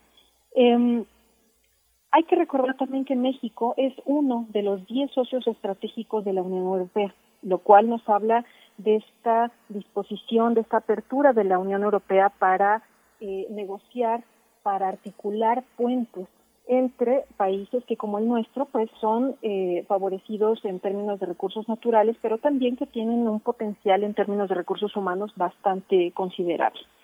Es además el primer país con el que la Unión Europea eh, establece un acuerdo más amplio, que es la parte que yo quisiera destacar. No solamente es un acuerdo a través del cual se eh, facilita, se incentiva el intercambio de mercancías, se reducen aranceles, incluso al grado de desaparecerlos en ciertas áreas, sino que este acuerdo considera aspectos del ámbito político y de cooperación. sigue siendo muy avanzado, pero para finales de los años 90, que, se comenzó a discutir esta, este acuerdo, eh, pues era el más avanzado, ¿no? Entonces, ya, ya son aspectos que le van agregando eh, valor a este eh, acuerdo. Em, quiero entonces ahora entrar al detalle. Eh, el momento en el cual se impulsan las negociaciones para modernizar este acuerdo, pues es muy emblemático, pero lo es aún más el momento de la culminación de estas negociaciones. Ya ustedes mencionaban esta, eh, este ambiente en el cual Estados Unidos, encabezado por la administración Trump, está pues desconociendo estos eh, esfuerzos de carácter multilateral, estos esfuerzos en términos de apertura al comercio, que eh, por razones eh, que no discutiremos ahora mismo, pues van caracterizando cada vez más a este eh, comercio internacional. ¿no?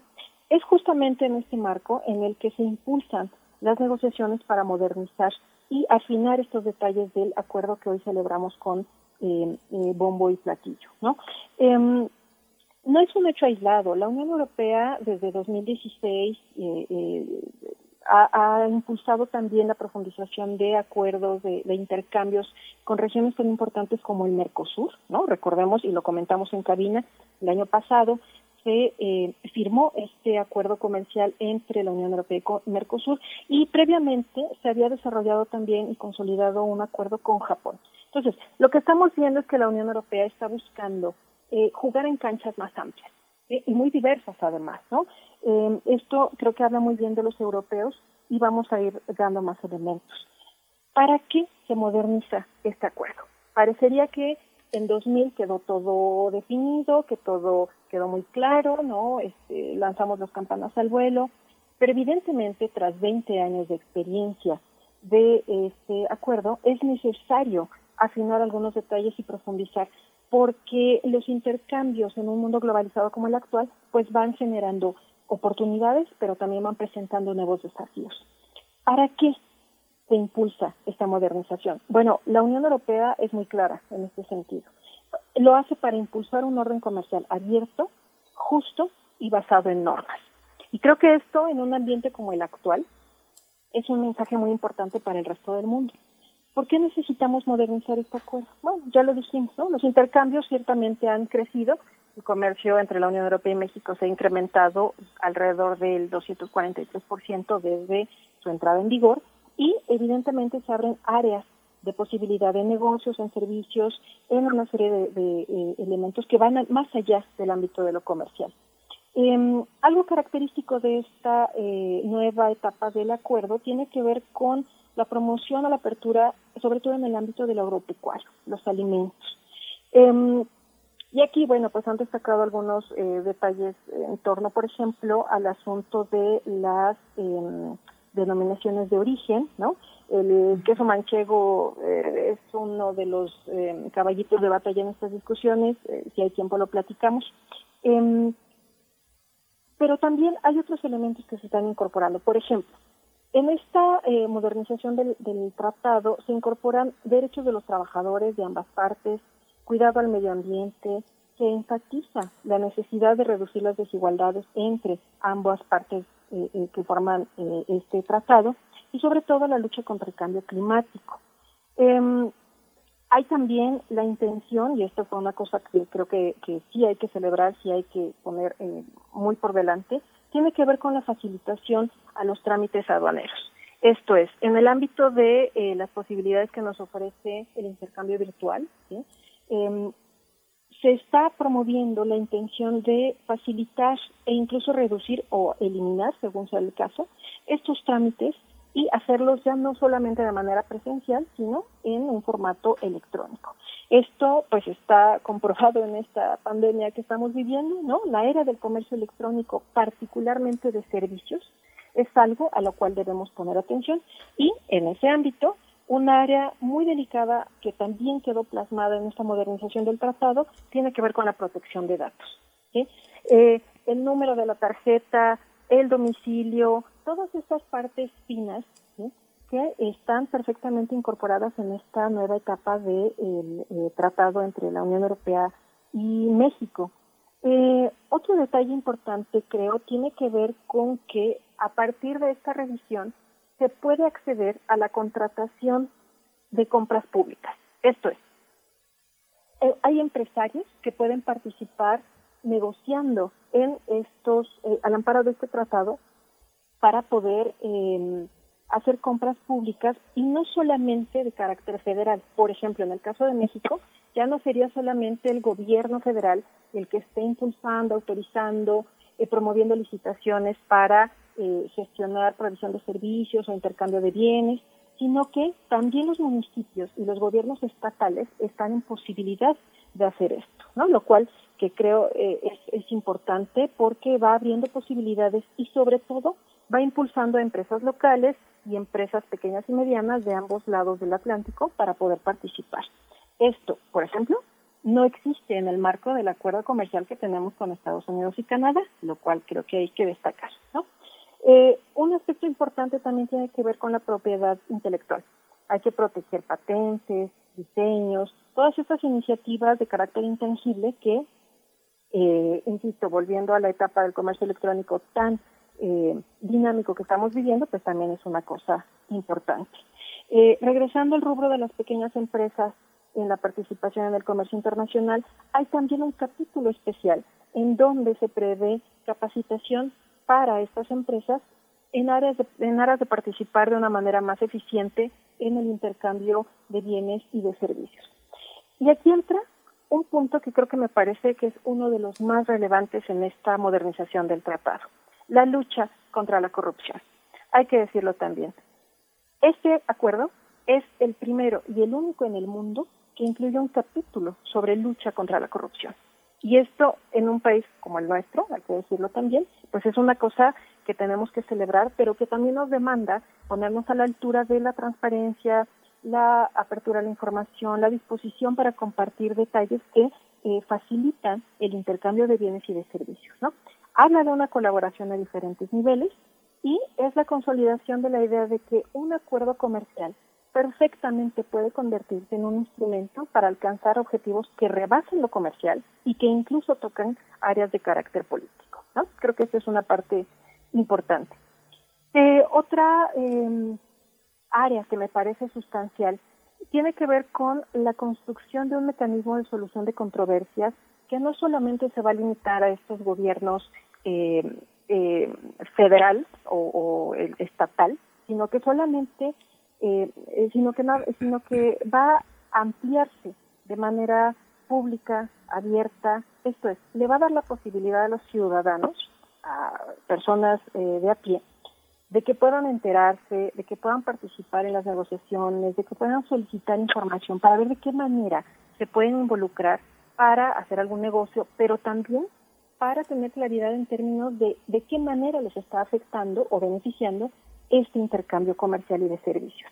Eh, esto eh, ya la Unión Europea lo había adelantado en el tratado que eh, maneja con Canadá, pero en el ámbito de lo eh, que concierne a nuestro país, pues genera una gran eh, confianza para los inversionistas, ¿no? Que creo que también es algo que distingue a este tratado respecto a aquel que hemos renegociado con Estados Unidos y con Canadá, en donde ciertamente el intercambio de, bienes, la movilidad de las personas y todo esto, bueno, es evidente, ¿no? Nuestra frontera natural nos lleva precisamente a pensar en el mercado norteamericano como el más inmediato, pero en el caso de la Unión Europea hay que señalar que están invirtiendo de manera muy importante y que están abriendo espacios de concertación y de diálogo que el Telecan o Temec, ¿no? Su nueva modalidad, no tiene, ¿no? Y eso creo que es algo fundamental.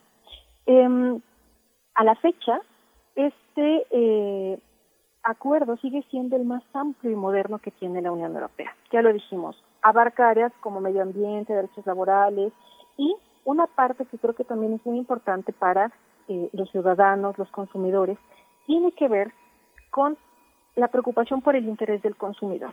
Esto es, existe una intención de que los etiquetados de los productos sean lo más claros posible, no solamente para saber cuántas calorías tiene un chocolate, por ejemplo, sino para que se sepa de qué materiales está elaborado, de dónde provienen estos productos y qué porcentaje nacional es el que tiene este producto.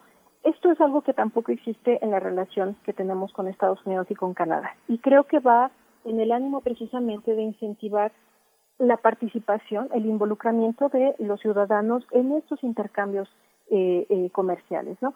Creo que abre nuevas posibilidades y sobre todo eh, genera una serie de em, eh, posibilidades, de alientos que creo que puede ser benéfico para, para ambas partes.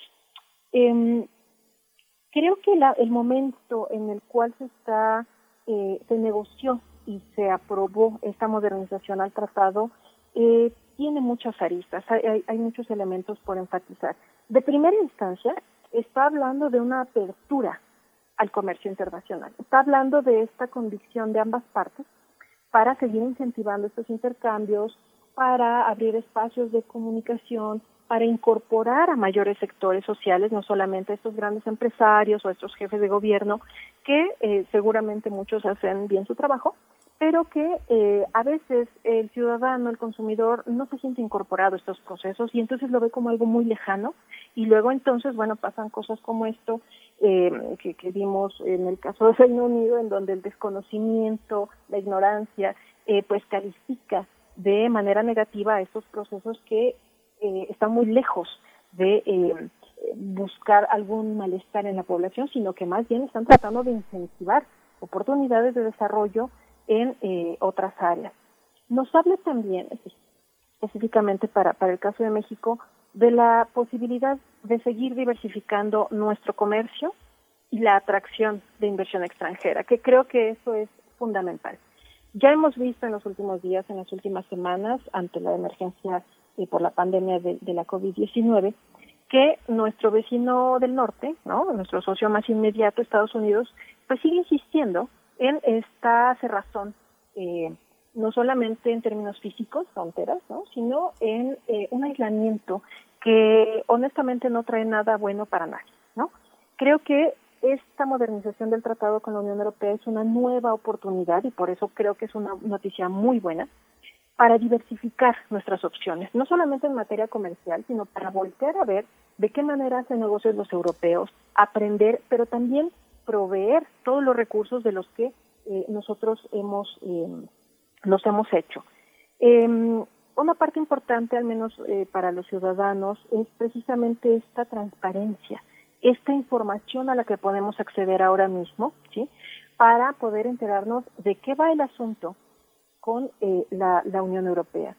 Y algo que también quiero destacar tiene que ver con que hay un énfasis en que el comercio debe ser lo más libre que se pueda, protegiendo a productores locales y nacionales pero sobre todo teniendo reglas de comportamiento muy claras, que creo que es algo que también en la relación con otros eh, actores internacionales, y vuelvo a mencionar Estados Unidos, pues a veces se pierde un poco de vista, ¿no?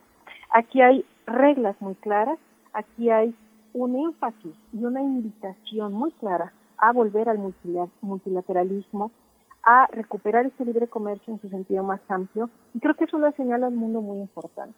Así que me parece que es una noticia que sí debe alegrarnos, ¿no? Necesitamos eh, explorar esas posibilidades y sobre todo en momentos como el actual, eh, tenemos que recordar que nuestro mercado natural en primera instancia pues es eh, América Latina, es Norteamérica, pero que con los europeos tenemos un esquema que nos da una serie de posiciones muy favorables y de las que no gozan muchos países en el mundo. Entonces, creo que aquí hay que eh, estudiar, hay que ver de qué otra manera podemos participar, pequeños empresarios, ciudadanos, estudiantes, académicos, para poder seguir aprovechando las bondades, que son muchas, de este nuevo acuerdo. Sin duda. Sin duda, maestra Alma Rosa Amador Iglesias, esto se presenta en un panorama pues muy alentador y también con muchos retos para lo que implicaría para, para un país como el nuestro pensando por supuesto y en casi primera línea con los temas de, corrupción, pero, pero también en otros sentidos que, que tú ya mencionas hacia el final los aspectos culturales, la ciencia, la tecnología, el medio ambiente, que vienen implícitos y, a veces también incluso de manera más explícita, como el tema del, del, medio ambiente, en esta renovación del acuerdo comercial entre México y la Unión Europea. Pues estaremos siguiendo contigo, si te parece, de la mano eh, pues las implicaciones que pueda tener, un poco que se vaya esclareciendo también una vez termine este gran confinamiento, que se, se vayan esclareciendo las posibilidades múltiples, porque llega nos comentas hasta la posibilidad de alcanzar al municipio, a entidades mucho más pequeñas que el Estado federal, que el gobierno federal. Y bueno, eso será muy interesante de ver cómo se puede ir aprovechando, cómo se puede ir impulsando un acuerdo tan importante y con altos estándares como lo tiene, lo, lo supone hacer este acuerdo con la Unión Europea. Y pues te agradecemos mucho, querida maestra Alma Rosa Amador Iglesias. Te mandamos un abrazo, un abrazo a la distancia y seguiremos en contacto contigo si nos lo permites. Así es, Berenice. Encantada y ciertamente esta pandemia lo que nos está mostrando y demostrando es que las soluciones para los problemas que, que, eh, aquejan a, todo el orden internacional tienen que ser de carácter global, tienen que ir más allá de, este Estado nacional, que ciertamente es una entidad importante, pero que en el ánimo de la complementariedad, del enriquecimiento de experiencias, creo que vale la pena tomar esto y este acuerdo creo que nos da pie para mucho. Así que aquí estaremos. Muchas gracias. Este, les mando un abrazo también y cuídense. Nos vemos a la salida. nos vemos a la salida. Nos encontramos. Muchas gracias, Alma Rosa. Eh, vamos a ir con música. Vamos a, es una complacencia para Mari Jiménez que pide nada menos que La Casita de Oscar Chávez.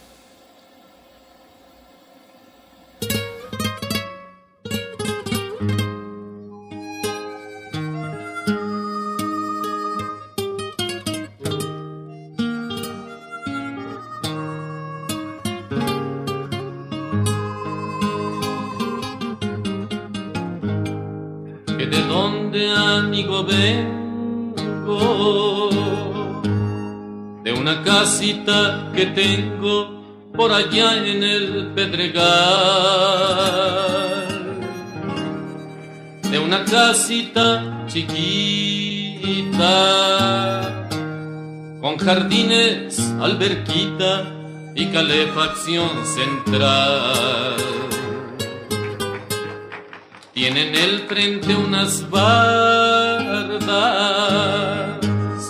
que vigilan unos guardias que me manda el general. Las bardas son alambradas, muy bien electrificadas por comisión federal piedras la tienen cubierta y un guarura hay en la puerta que la procu me prestó. En el portal una estatua estofada de oro y plata que el museo me donó.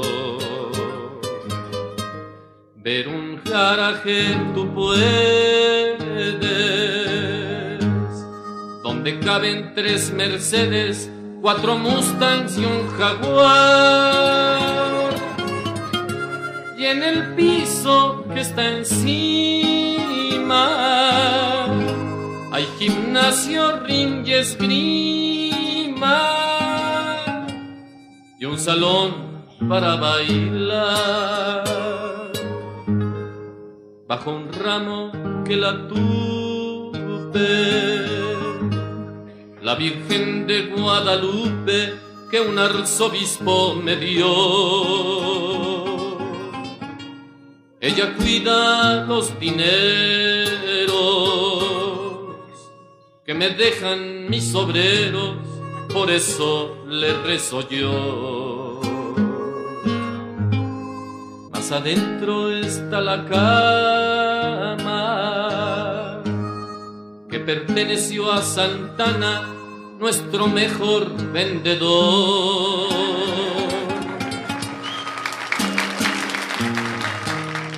Tengo también un armario que le trance a un anticuario que en palacio se robó.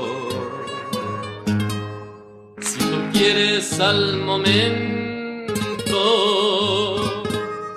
Casa, vestido y sustento y una vida cual no hay dos.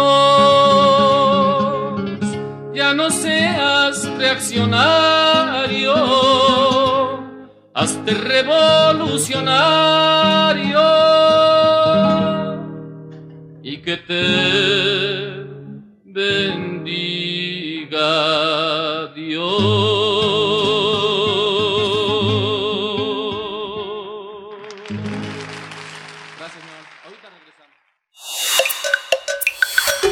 Primer movimiento. Hacemos comunidad. La Coordinación de Difusión Cultural UNAM y Radio UNAM presentan Aire. Arte. Cultura. Ciencia. Sociedad. Reflexión. Aire para días difíciles.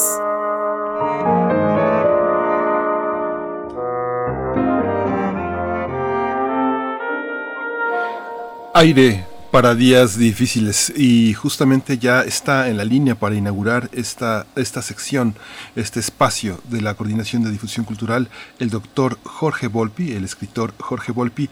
Le doy los buenos días. Jorge, ¿cómo estás? Que bienvenido aquí a tu espacio Primer Movimiento. Muy buenos días, encantado de saludarlos a todos y encantado, de saludar a toda la audiencia. Gracias, doctor Jorge Volpi. Pues con esta intervención tuya inauguramos Aire, que será un espacio de diálogo con las y los directores que integran la coordinación de difusión cultural. Vamos a iniciar contigo, pero también seguiremos después en otros días próximos con José Wolfer, con Mariana Gándara, con Rosa Beltrán, Paola Morán, Cuauhtémoc Medina, Julia Antivilio, en fin, eh, todos los que integran esta coordinación de difusión cultural y con cada uno estaremos conversando sobre diversos temas, una gran diversidad de temas, para el caso tuyo, la música y la, literatura. Así es que, de nuevo, bienvenido y cuéntanos, por favor, te escuchamos.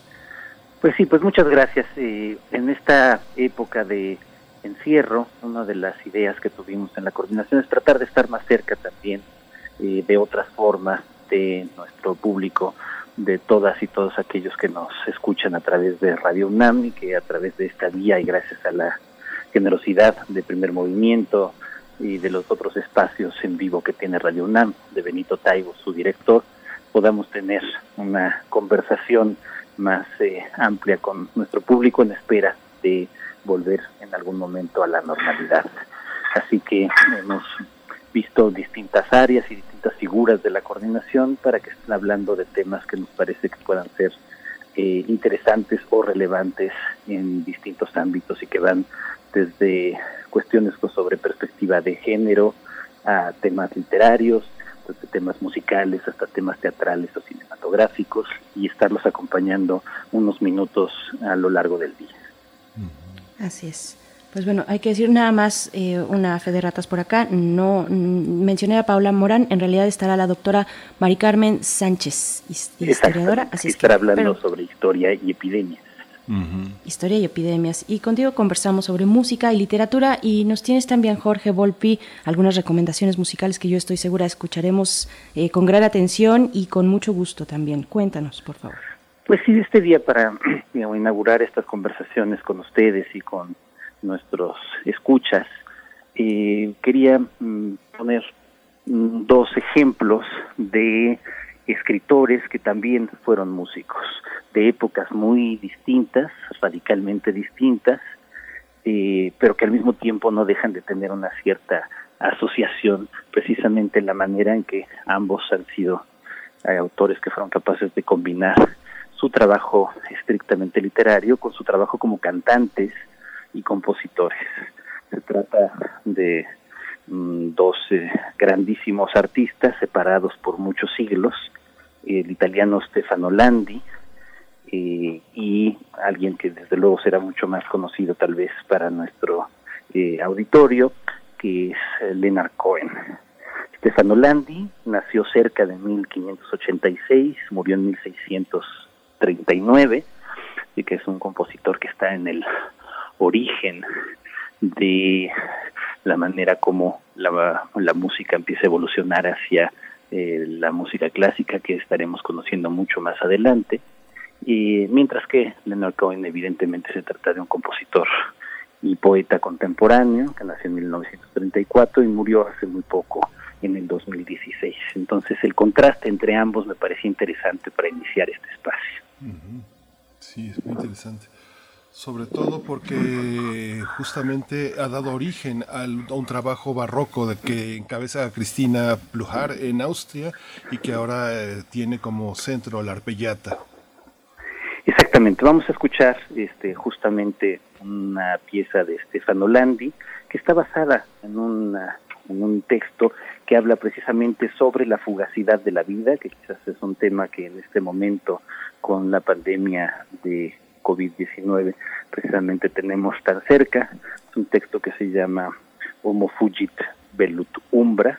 Eh, Landi era arpista, era continuista, pero al mismo tiempo era escritor y filósofo perteneciente a la Academia de los Barberini en Roma, en un periodo, digamos, en el que empezaba a evolucionar la música del Renacimiento hacia el Barroco. Y lo iremos justamente con este un gran cantante especialista en estos temas, que es Marco Gisli, cantante italiano especializado en este repertorio eh, renacentista y del barroco temprano, con acompañado por el grupo de instrumentos originales La Arpellata, que dirige Cristina Plujar. Claro que sí. Pues estas son las recomendaciones. La primera recomendación musical me, sorprende pues la distancia entre eh, los dos compositores, eh, cantautor y compositor que, nos propones en esta mañana, doctor Jorge Volpi. Vamos a escuchar al primero, vamos a escuchar eh, ¿qué, es? ¿Qué es más allá del nombre de la pieza de Stefano Landi? ¿Qué es lo que vamos a escuchar? ¿Qué te lleva a compartirnos esta pieza esta mañana?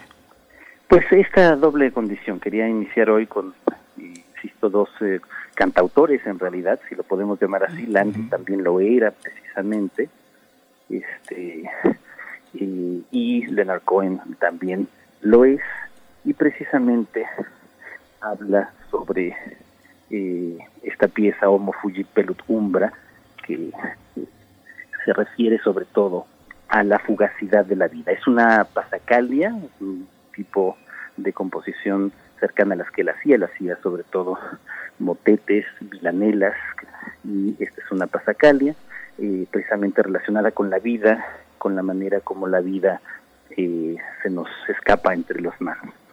Muy bien, vamos a escuchar entonces esta propuesta del doctor Jorge Volpi Estefano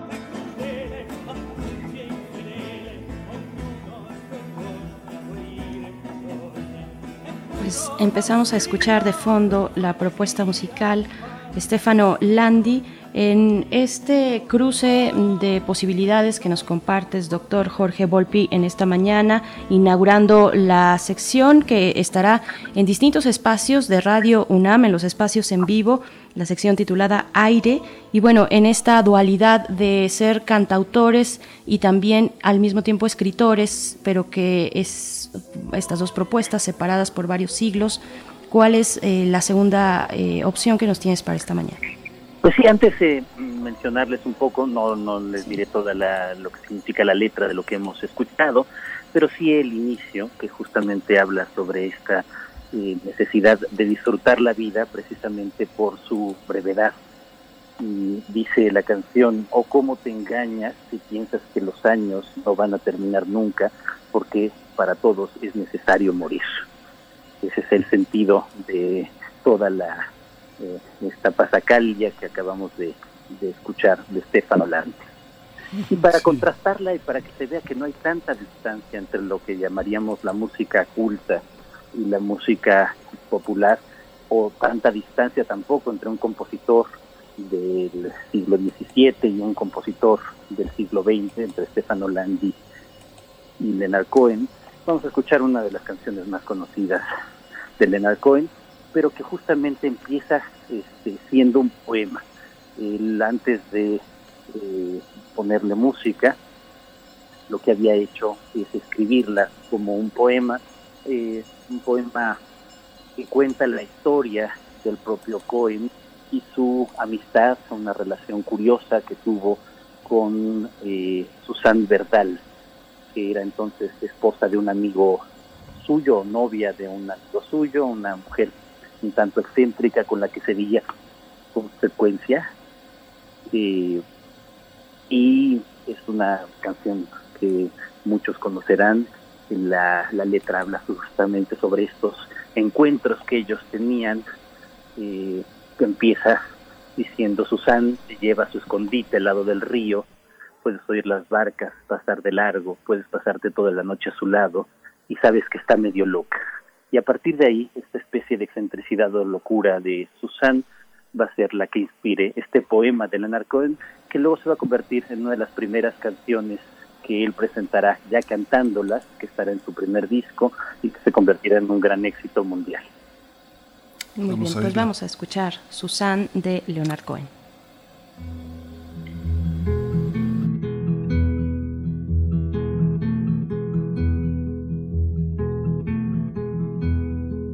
Suzanne takes you down to her place near the river.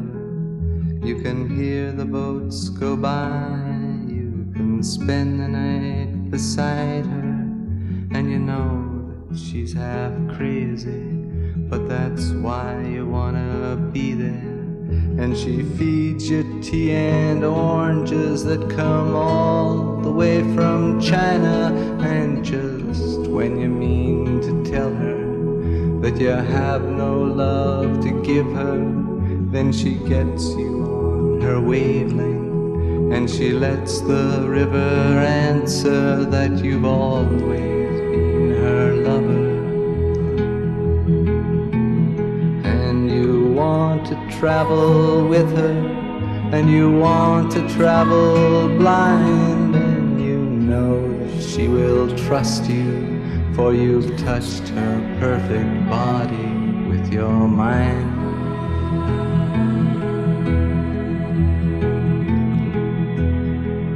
And Jesus was a sailor when he walked upon the water and he spent a long time watching from his lonely wooden tower.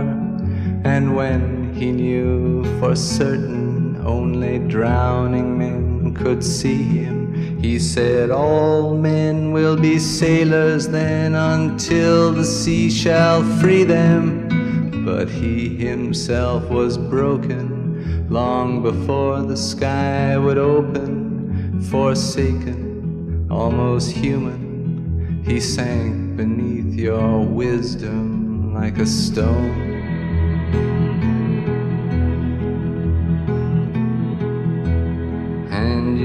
Want to travel with him, and you want to travel blind, and you think maybe you'll trust him, for he's touched your perfect body with his mind.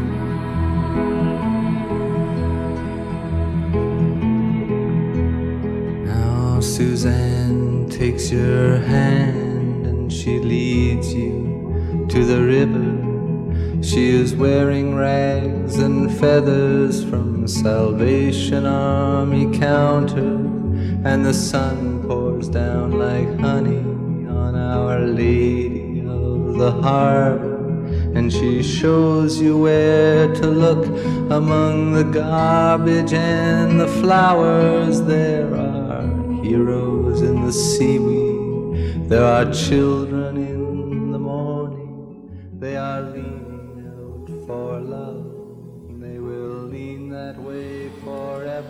Hmm.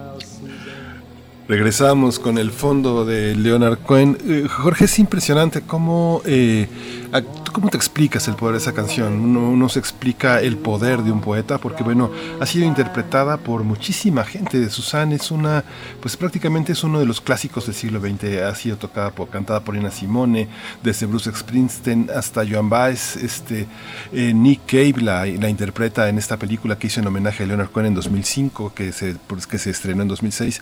¿Cómo llegan este tipo de piezas hasta nosotros? ¿Es la poesía? Pues creo que es esa combinación absolutamente misteriosa precisamente entre el poder de la palabra y el poder de la música, que es tan difícil de explicar y de expresar. De la manera como nuestro cerebro reacciona doblemente. Por un lado, de manera más consciente hacia lo que significa la letra, hacia el poder de la palabra, hacia ese poder de la comunicación.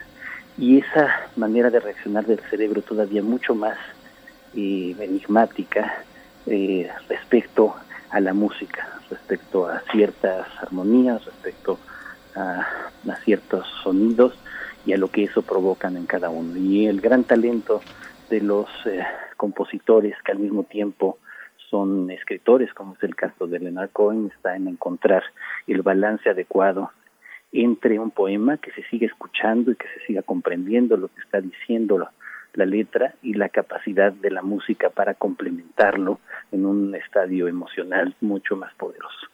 Por supuesto, y que Leonard Cohen eh, eh, transmite de esta manera magistral esa, esa quietud tal vez de las aguas que, aparecen, que, que se mencionan constantemente y que son el hilo conductor de, de este poema, Susan.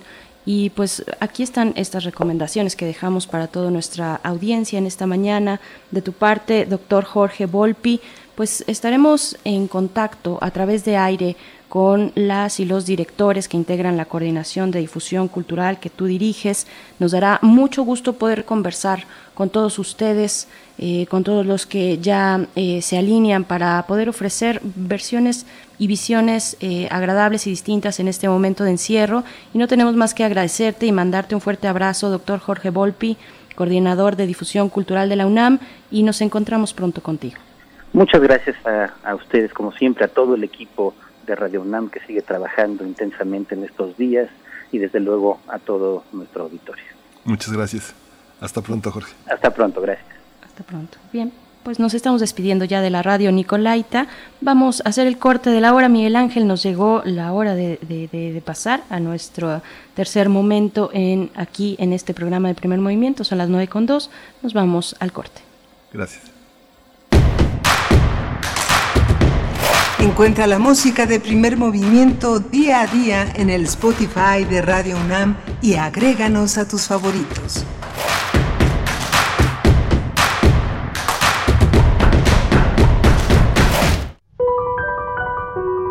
La palabra es la ruta y la guía es el compás. Ningún poema está completo sin una buena plática. Escucha los ejemplos más relevantes de la poesía a través de la voz de sus autores en Al compás de la letra, un espacio para la creación literaria con María Ángeles Comezaña. Todos los jueves a las 18 horas por el 96.1 de FM. Hay libros no impresos que viven en boca de sus autores. Radio UNAM. Experiencia sonora.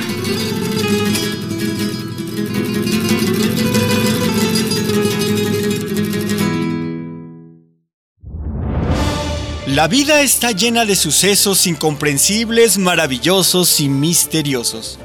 Cuando nosotros no le encontramos respuesta, entonces se vuelve un caso para... La araña.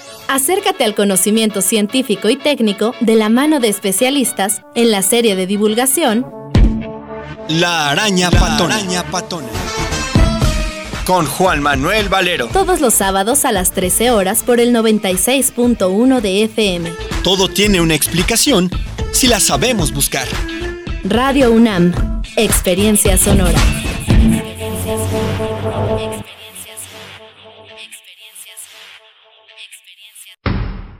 El rito comienza en el escenario. Los sonidos emergen, deambulan por el recinto, se cuelan en los oídos y estremecen los sentidos. Festival Intersección.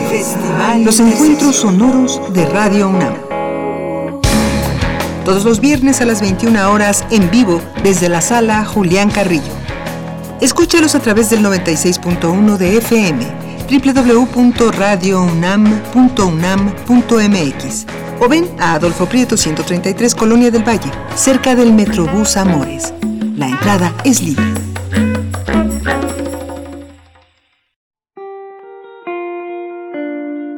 La música nos une con otros tiempos y otros lugares.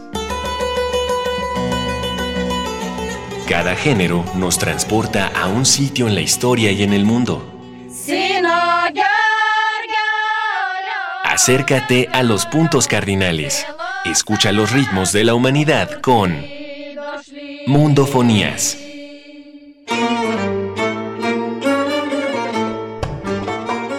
Araceli Tzigane y Juan Antonio Vázquez recorren el planeta todos los sábados a las 18 horas por el 96.1 de FM. La música es un viaje. Radio UNAM, Experiencia Sonora. COVID-19. Sigamos informados. Doctor Jorge Baruch Díaz Ramírez, responsable de la Clínica del Viajero de la UNAM. Están planeadas fases de retorno para de manera ordenada y escalonada poder regresar a la normalidad. Digamos que la fase máxima en donde se van a presentar la mayor cantidad de casos graves y críticos es la fase 3. Después de esta fase seguirán fases 4, 5, 6 para eh, poder regresar a la normalidad, así como tuvimos fase 1 y 2 que nos permitió ampliar de manera escalonada este tipo de restricciones de movilidad, sana distancia y ampliar también la cobertura hospitalaria.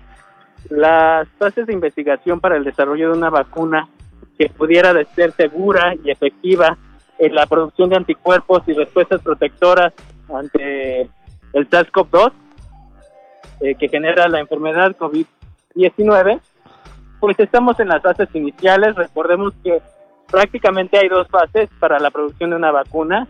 La primera es, eh, digamos, que encontrar los eh, componentes del virus que puedan proporcionar una mayor eh, posibilidad eh, para sintetizar proteínas similares y poder generar vacunas a gran escala. Este tipo de, de fases es en las que nosotros nos encontramos y después de estas fases lo que sigue es las fases clínicas, las fases de prueba. Y estas fases de prueba consisten básicamente en dos partes. La primera parte es probarla, probar la seguridad y la, digamos, que la capacidad de generar una, una respuesta suficiente para que sea protectora en animales. Y después siguen otras partes en humanos. Primero partes eh, en humanos de poblaciones pequeñas y luego probarlas en poblaciones más grandes de humanos para que después se hagan pruebas a gran escala en múltiples países de diferentes razas. Entonces, una fase o un periodo que nosotros estimemos en donde se pueda obtener una vacuna, porque estamos hablando de un mínimo de 18 meses. Pues no es mucho tiempo, básicamente es el tiempo que se tarda la humanidad y la ciencia en generar una vacuna.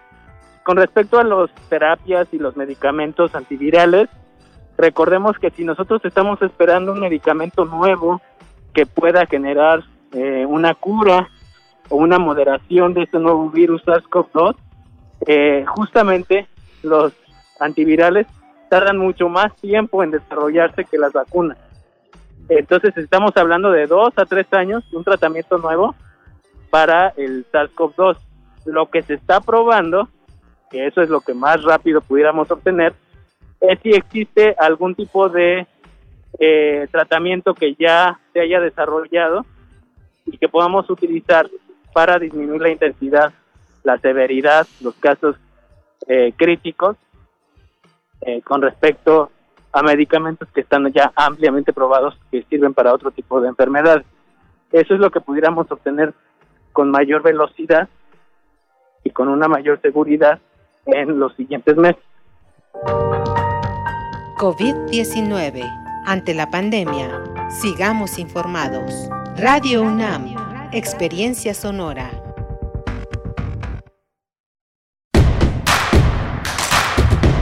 Síguenos en redes sociales. Encuéntranos en Facebook como Primer Movimiento y en Twitter como arroba PMovimiento. Hagamos comunidad.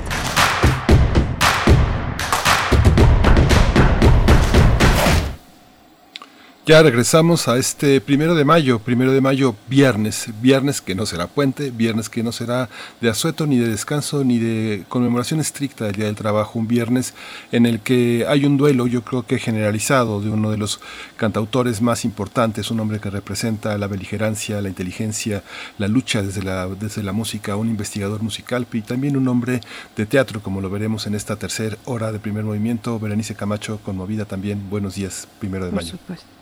Por supuesto que sí, Miguel Ángel Quemain. Muy buenos días. Buenos días para ti, para todos los que continúan a través del 96.1 de FM y el 860 de AM en esta transmisión conjunta, pues dados los esfuerzos que podemos realizar con el mínimo de personal en la radiodifusora universitaria, pero estamos aquí con mucho gusto, de verdad, de poder eh, compartir esta mañana de primero de mayo con ustedes, también a través de nuestras redes sociales. Sigamos haciendo comunidad, sigamos compartiendo también este duelo, pues que embarga a eh, una buena parte de la comunidad universitaria, la pérdida de, eh, pues, de este gran artista el caifán mayor Oscar Chávez, ya lo decías, y también yo solo agregaría que, que, fue una vida completa, una vida completa, una vida plena, sin cortapisas, eh, de esas que no se entregan a pedazos y es muy dolorosa su partida para la comunidad universitaria. La sentimos desde aquí, desde estos micrófonos que están dispuestos a la distancia física, eh, lejanos de esos pasillos donde pues miles de veces seguramente eh, cruzó el mismo Oscar Chávez esos pasillos de Radio UNAM y pues que, que, en paz descanse el Caifán Mayor. Tenemos aquí pues muchos comentarios en nuestras redes sociales de los radioescuchas que, que también eh, sienten esta pérdida. Está Huehuetlacatl por, por aquí, dice mi alma tiene un rinconcito musical que hoy amanece de luto, extrañando y recordando al enorme Oscar. Esther Chivis también, saludos para ti Esther, dice, no sé si ya la pidieron, por favor, la clásica, por ti. Eh, me estaba conteniendo de llorar, pero al escuchar La Niña de Guatemala, pues ya no pude. Te mandamos un abrazo, Esther. Eh, todos, todos los que están por acá, Refrancito, un abrazo. Mirko Zun dice también eh, que gracias por el radioteatro, por esa alegría que le, di, le, dio carcajadas a su familia. Pues bueno, esa es la intención. Y también un poco seguir festejando a los niños y las niñas con nuestro radio, radioteatro de Roald Dahl. Si no lo han leído, si no han tenido esa oportunidad, pues ahora es el momento de acercarse, pues tal vez en familia, carcajearse un poco con Roald Dahl, que es una maravilla de verdad. Y pues bueno, a todos, Alfonso de Alba Arcos, Salvador, Canchola Olmedo también dice, tuve el gusto de verlo a Oscar Chávez varias veces y se acompañaba de muy virtuosos músicos veracruzanos. Pues bueno, nosotros podemos recordar, al menos en este momento, el eh, concierto que, que dio el año pasado, lo decíamos en el verano pasado, junto con Caetano Veloso en las islas de Ciudad Universitaria, como podríamos recordar muchos otros en, en, otros espacios de la UNAM, la sala Nezahualcóyotl, por supuesto.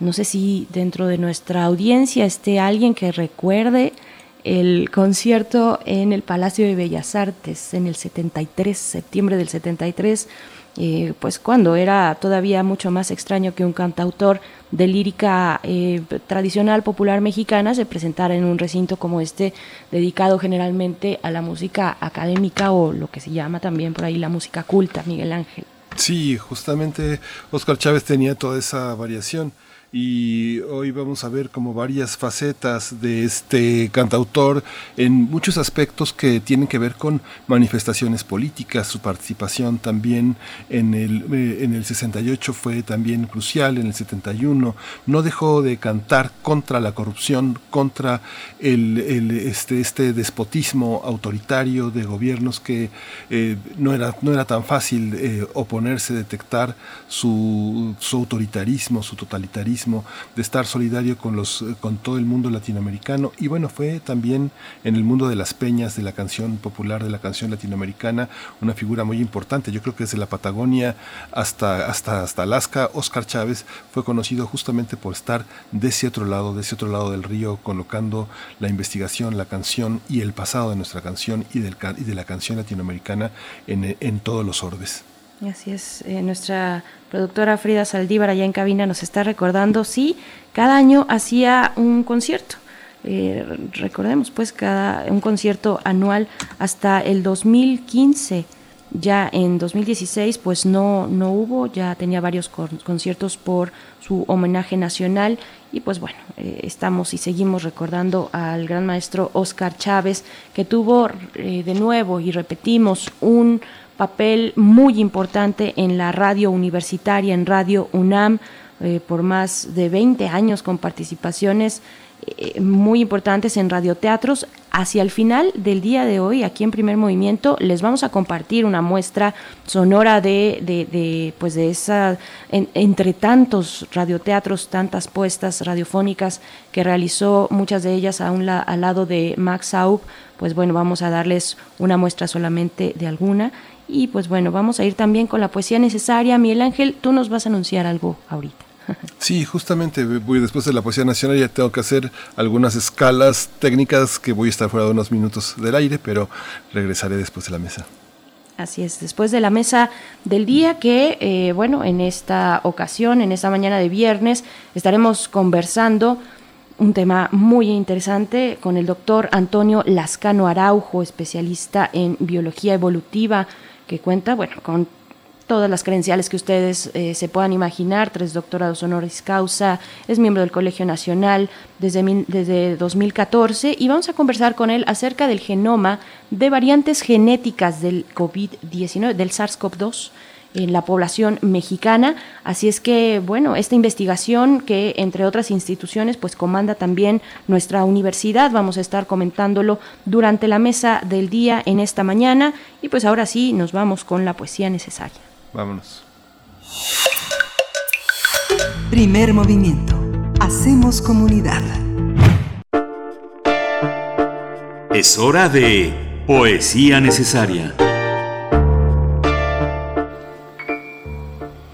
Pues ya estamos en la poesía necesaria. Eh, hoy les quiero compartir un material que fue, que fue muy importante porque fueron, fue un material que apareció a los 60 años del término de la Guerra Civil Española. Es un disco que todavía desgraciadamente no tenía las fotos, eh, todo el escaneo que eh, fue posible en el Archivo General de la Nación gracias al poeta Jorge Ruiz Dueñas que lo dirigió y que hizo posible la España peregrina, pero tiene muchísimos carteles, muchísima información. Este disco que es un disco que tiene 22 canciones, que está dedicado a, los 60 años, se hizo, fue posible por el Centro Republicano Español, por la, por la gestión, por la mano de Alejandro Aura, apoyado por el ingeniero Cautemo Cárdenas, y lo editó Pentagrama, con esta sabiduría, con ese poder de Modesto López, este hombre que es un migrante, es un extranjero y al mismo tiempo es un hombre propio, es un mexicano profundo, un argentino que junto con Marta Desea han hecho de la música mexicana también un acervo importante. Viva la República que si bien perdió la guerra, sostienen algunos, sigue ganando batallas hasta nuestros días, después de 60 años. Eh, Oscar hizo este disco con hartas canciones, que son las que recordamos, imposible. Todas en este en este disco con ellas eh, quería demostrar el cariño eh, su solidaridad inmortal eterna a todos aquellos seres que se partieron la madre como decimos por acá decía Oscar Chávez por defender ideales bellos y generosos. Viva otra vez la república. Una heterodoxia que lo llevó a componer muchas eh, de las canciones, arreglarlas, hacer todos estos arreglos que está en este disco que se llama España 1936 1939, 1975 y lo vamos a acompañar justamente con la canción eh, Si me quieres escribir. Este poema dice así, Si me quieres escribir, ya sabes mi paradero, en el frente de Gandesa, primera línea de fuego. Si me quieres escribir, ya sabes mi paradero, tercera brigada mixta, primera línea de fuego. Aunque me tiren el puente y también la pasarela, me verás pasar el Ebro en un barquito de vela diez mil veces que los tiren, diez mil veces los haremos. Tenemos cabeza dura los del cuerpo de ingenieros. En el Ebro se han hundido las banderas italianas y en los puentes solo quedan las que son republicanas. Al llegar a Barcelona, lo primero que se ve es a los perros fascistas sentados en el café. En el tren que va a Madrid se agregaron dos vagones, uno para los fusiles y otro para los cojones. Artilleros al cañón, afinad la puntería, que el hijo de puta Franco no se ha muerto todavía. Con la cabeza de Franco haremos un gran balón para que jueguen los niños de Galicia y Aragón.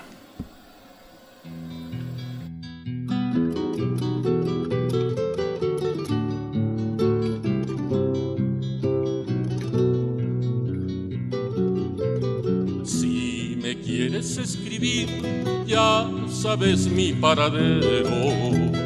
Si quieres escribir, ya sabes mi paradero en el frente de Gandesa, primera línea de fuego.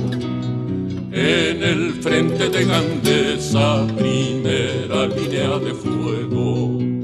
Si me quieres escribir, ya sabes mi paradero. Si me quieres escribir, ya sabes mi paradero, tercera brigada mixta, primera línea de fuego. Tercera brigada mixta, primera línea de fuego. Aunque me tiren el puente y también la pasarela. Aunque me tiren el puente y también la pasarela, me verás pasar el Ebro en un barquito de vela. Me verás pasar el Ebro en un barquito de vela.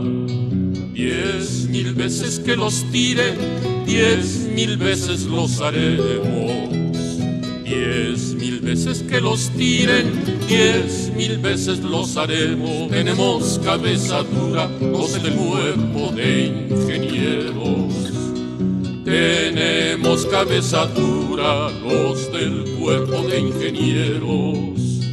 En el Ebro se han hundido las banderas italianas. En el Ebro se han hundido las banderas italianas y en los puentes solo quedan las que son republicanas. Y en los puentes solo quedan las que son republicanas.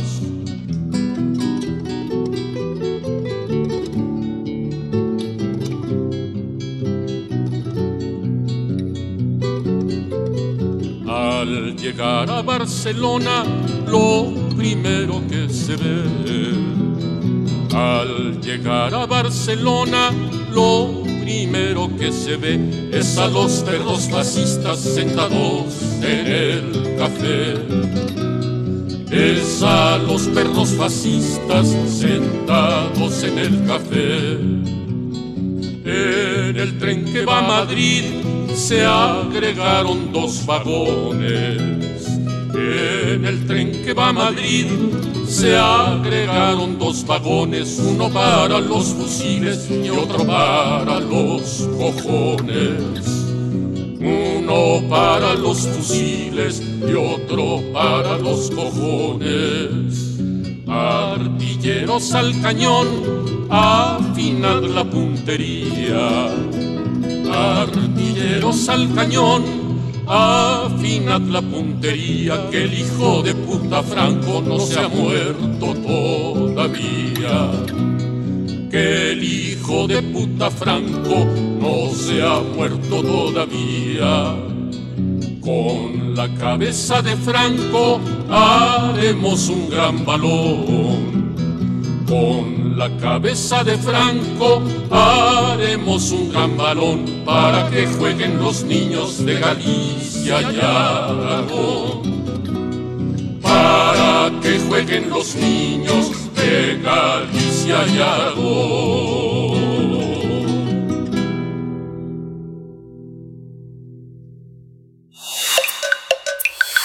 Primer movimiento.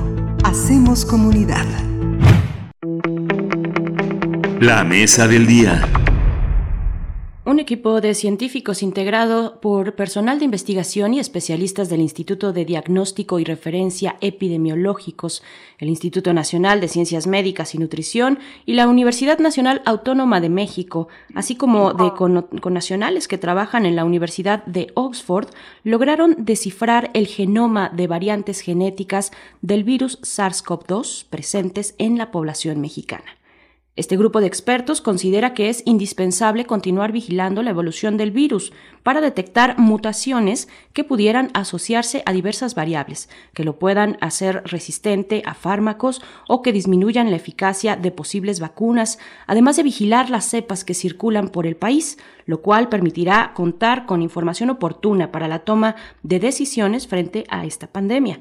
Los resultados de este proyecto, que forma parte de las acciones implementadas por el Grupo de Trabajo de la Secretaría de Salud, encargado de la preparación y respuesta ante la pandemia de la COVID-19, serán publicados, publicados en breve en una revista científica. Y bueno, conversaremos esta mañana sobre este anuncio, el anuncio del desciframiento del genoma de variantes genéticas del virus SARS-CoV-2 que circulan en México y para ello nos acompaña el doctor Antonio Lascano Araujo. Él es doctor en ciencias por la UNAM, biólogo especializado en biología evolutiva que ha estudiado la evolución temprana y el origen de la vida, es premio Universidad Nacional en el año 2007, premio Charles Darwin al académico distinguido en 2013 y cuenta con tres doctorados honoris causa. También es miembro del Colegio Nacional desde 2014 y siempre es un placer y un disfrute poder platicar con usted, doctor Antonio Lascano. Muy buenos días, bienvenido a Primer Movimiento. ¿Cómo se encuentra? Muchas gracias, doña Berenice. Buenos días. Es muy amable en su presentación. Al contrario, de verdad que, nos entusiasma siempre platicar con usted, mm, doctor Lascano. Yo le preguntaría primero, eh, vaya, estamos, estamos presenciando, por supuesto, una gran tragedia a nivel social, a nivel eh, doméstico. Estamos en un momento muy complicado, pero por otro lado también es un momento eh, muy interesante para el avance de las distintas ciencias médicas, las ciencias biológicas, ¿Qué comentario tiene en ese sentido, en las posibilidades que se abren con esta aceleración, pues, que estamos teniendo por la urgencia de encontrar una vacuna, de encontrar los medicamentos apropiados para tratar este, este eh, padecimiento de la COVID-19? ¿Qué nos dicen las ciencias y el panorama que se abre frente a esta terrible situación? Bueno, mire, este, creo que usted lo ha resumido de una manera espléndida, porque en realidad el problema que tenemos es de una gravedad verdaderamente extraordinaria. El virus se multiplica y se expande con una velocidad verdaderamente aterradora, pero al mismo tiempo llega en un momento en el que tenemos muchos instrumentos de eh, las ciencias y en particular de eh, la biomedicina, eh, instrumentos absolutamente extraordinarios muy poco tiempo después de que la enfermedad se detectó, eh, ya se tenía el genoma completo de eh, uno de los virus. Y en este momento cuando uno entra a las bases de datos hay cerca de 12.000 mil eh, secuencias que nos permiten ir comparando la forma en que el virus está cambiando hay que decir que venturosamente es un virus que es muy lento en evolucionar, aunque es un virus de RNA. Y eh, primero esto permite con mucha rapidez estas comparaciones, permiten con una rapidez enorme detectar cuáles son las partes conservadas del virus, las partes funcionales y de esa manera poder diseñar vacunas o eh, medicamentos contra esas partes en las que el virus es especialmente sensible. Por otro lado, eh, yo creo que se está dando un fenómeno que también es inusitado en la ciencia, en donde la gente con una rapidez extraordinaria está subiendo a bases de datos públicas toda la información para que esto pueda servir para diseñar estrategias epidemiológicas, médicas, de tratamiento, etcétera.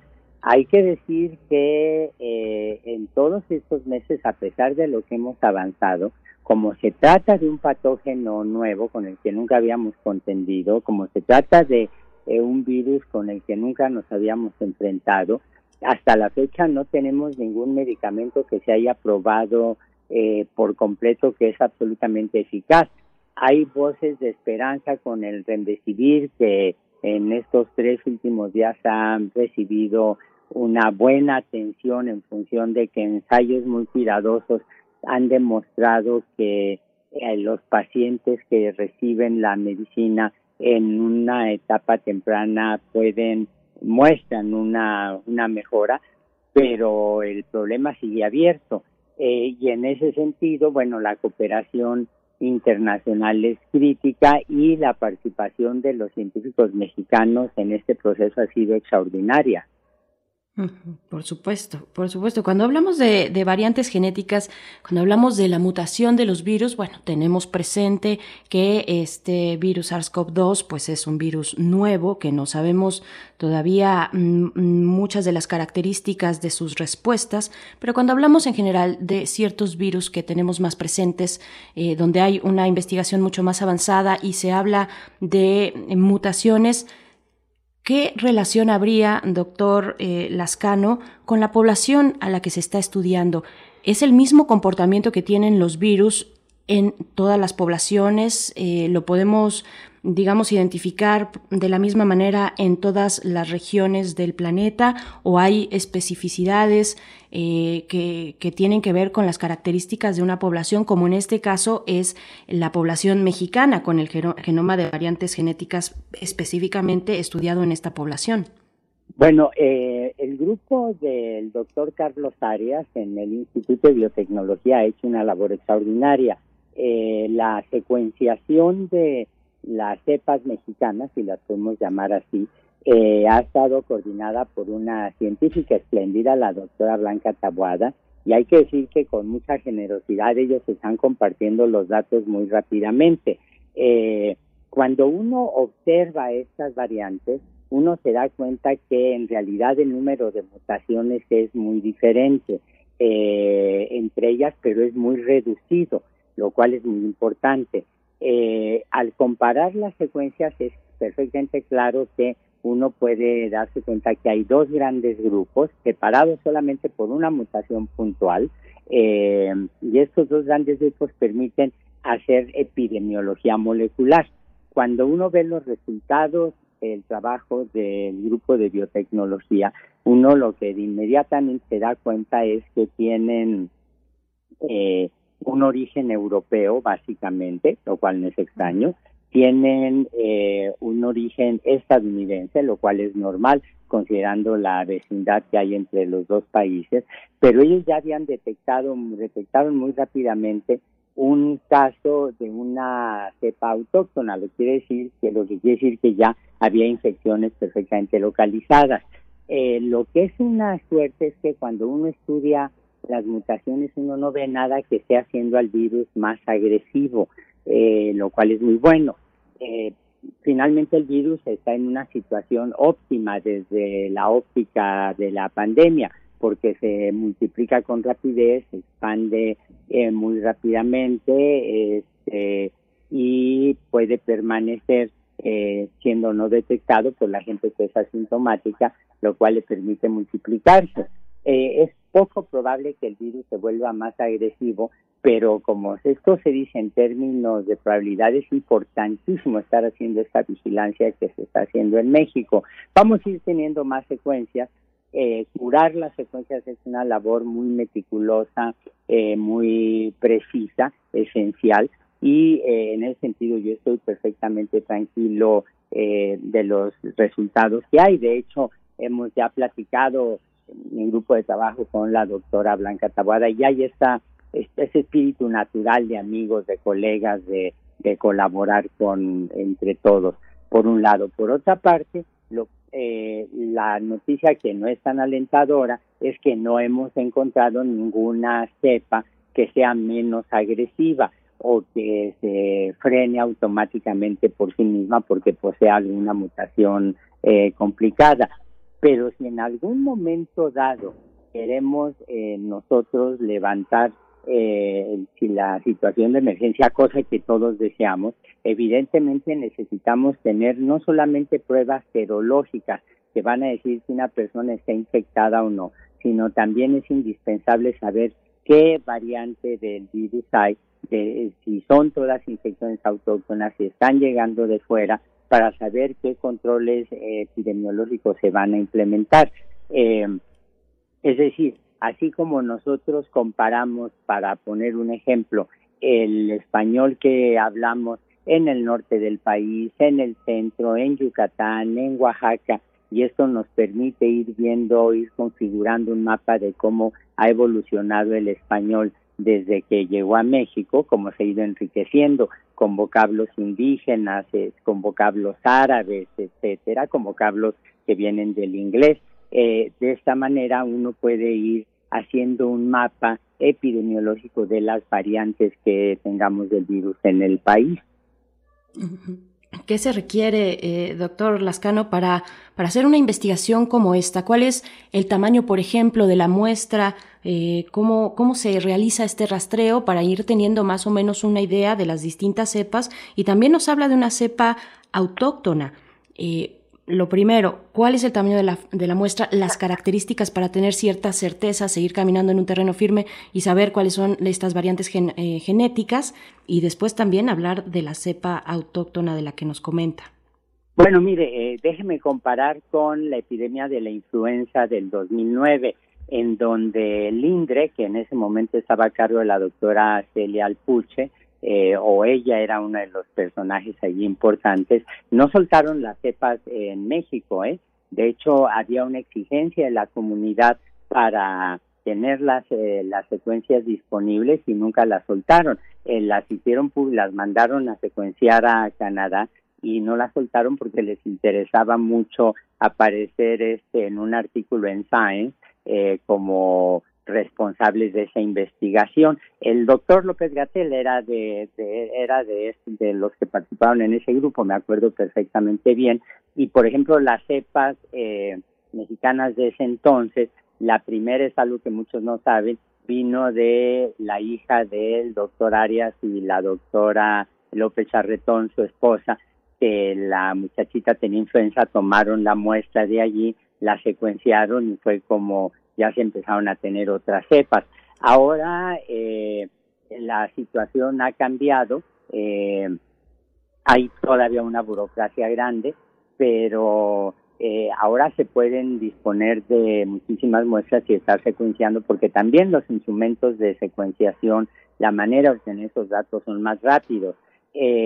las cepas para ser secuenciadas correctamente el, mecanismo en laboratorio lo conocemos muy bien, no hay ningún problema, los análisis son análisis de eh, un estudiante de licenciatura, una estudiante de, de cualquier facultad del área de, ciencias puede eh, hacer el análisis sin mayor problema, eh, pero lo que es muy importante es saberlas ubicar en un contexto social muy preciso.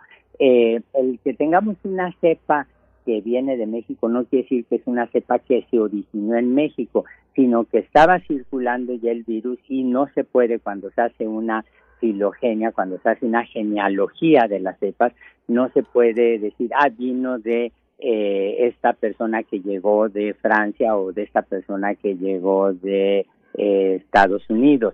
Déjeme ponerle un ejemplo. En toda familia uno tiene una genealogía y de repente aparecen por ahí primos que uno no sabe de dónde salieron exactamente, porque toda familia tiene sus secretos este, eh, muy bien guardados en el closet. Bueno, aquí pasa una cosa completamente equivalente. Uno puede rastrear el origen de la de las distintas cepas, pero cuando aparece una cepa que no se pega en una genealogía con una rama que sabemos que de Estados Unidos diciendo ya la, eh, la pandemia ya estaba presente en la población mexicana sin ninguna dificultad y eso nos da una idea cuando se tiene el número suficiente de muestras de la rapidez con la que se está expandiendo y de los patrones geográficos con los que se están expandiendo.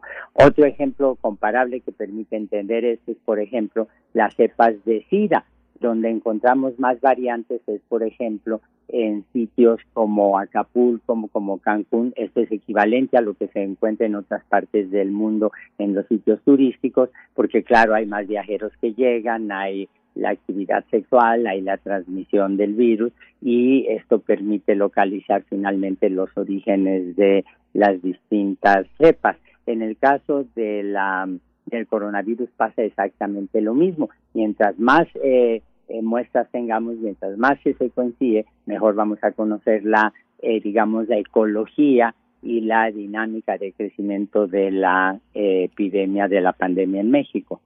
Claro, ¿cuáles son? Bueno, es completamente eh, fascinante la manera en la que nos lo explica doctor Lascano, algo tan complicado, pero que está ahí tan cercano y tan em, patente con nuestras actividades cotidianas, con nuestra cultura, con las características de los espacios geográficos. Es muy interesante. Y también preguntarle, doctor, cómo eh, estas, estas variantes genéticas, ¿Qué papel juegan? ¿Qué, papel juegan en general las mutaciones cuando se trata de em, diseñar vacunas o curas, inclusive paliativos tal vez?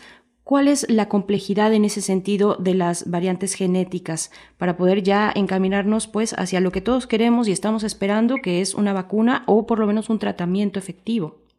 Bueno, mire usted, eh, esa pregunta es una pregunta muy buena y es una pregunta para la que lo primero que habría que decir para intentar responderla es que la mayor parte de las mutaciones que sufra el virus al estarse multiplicando son mutaciones que le van a afectar negativamente y esas cepas van a desaparecer. Nos gustaría tener esas cepas para saber qué es exactamente lo que puede dañar al virus eh, de tal manera que ya se vuelva incapaz de multiplicarse o de infectar a otras personas. Eh, de hecho, este virus probablemente brinca a la población humana porque sufrió un proceso de recombinación. Eh, ya ven se me está ocurriendo en este momento un ejemplo, esas canciones que hacen los DJs en las discotecas. Yo no soy ni de discotecas ni de DJs ni nada por el estilo, pero esas mix up que se llaman, ¿no? En donde mezclan distintas versiones de canciones o de la misma canción o de distintas canciones. Eh, sí, sabe lo que estoy hablando, ¿verdad? Por supuesto. Eh, este, bueno, eh, aparentemente un proceso equivalente ocurrió entre dos eh, o más virus, creemos que dos virus que estaban infectando una misma célula en un humano, en China. Pudo pasar en China como pudo haber pasado en México o pudo haber pasado en Finlandia, pero esto, bueno, pues creo que fue en China.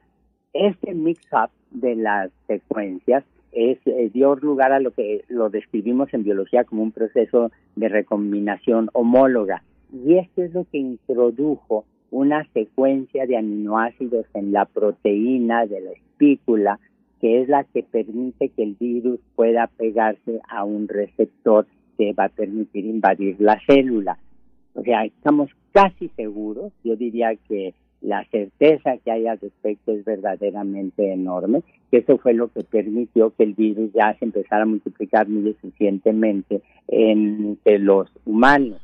Eh, Entender ese proceso nos permite detectar entonces una región en la que el virus es especialmente frágil, porque si pudiéramos desarrollar anticuerpos monoclonales en contra de esta región, si pudiéramos orientarlos precisamente para esta parte, o si podemos desarrollar una vacuna que esté eh, eh, inhabilitando esta parte de la espícula, el virus ya no puede entrar eh, a la célula. Es decir, eh, en la medida en que vamos viendo las variantes, vamos viendo eh, cuál la, cuáles son los puntos débiles de la organización y de la secuencia del genoma. Hay una mutación que está muy detectada, la hemos detectado muchísimos cuando viendo las bases de datos, que es una mutación de una de eh, en donde un aminoácido, la glicina, eh, cambió por un aminoácido, el ácido aspartico, que le gusta mucho el agua, y esta mutación que ocurrió en un aminoácido que está en la posición 614 de la proteína de la espícula, eh, debe haber deformado un poquito la espícula, pero no lo suficiente como para evitar el ingreso al interior celular.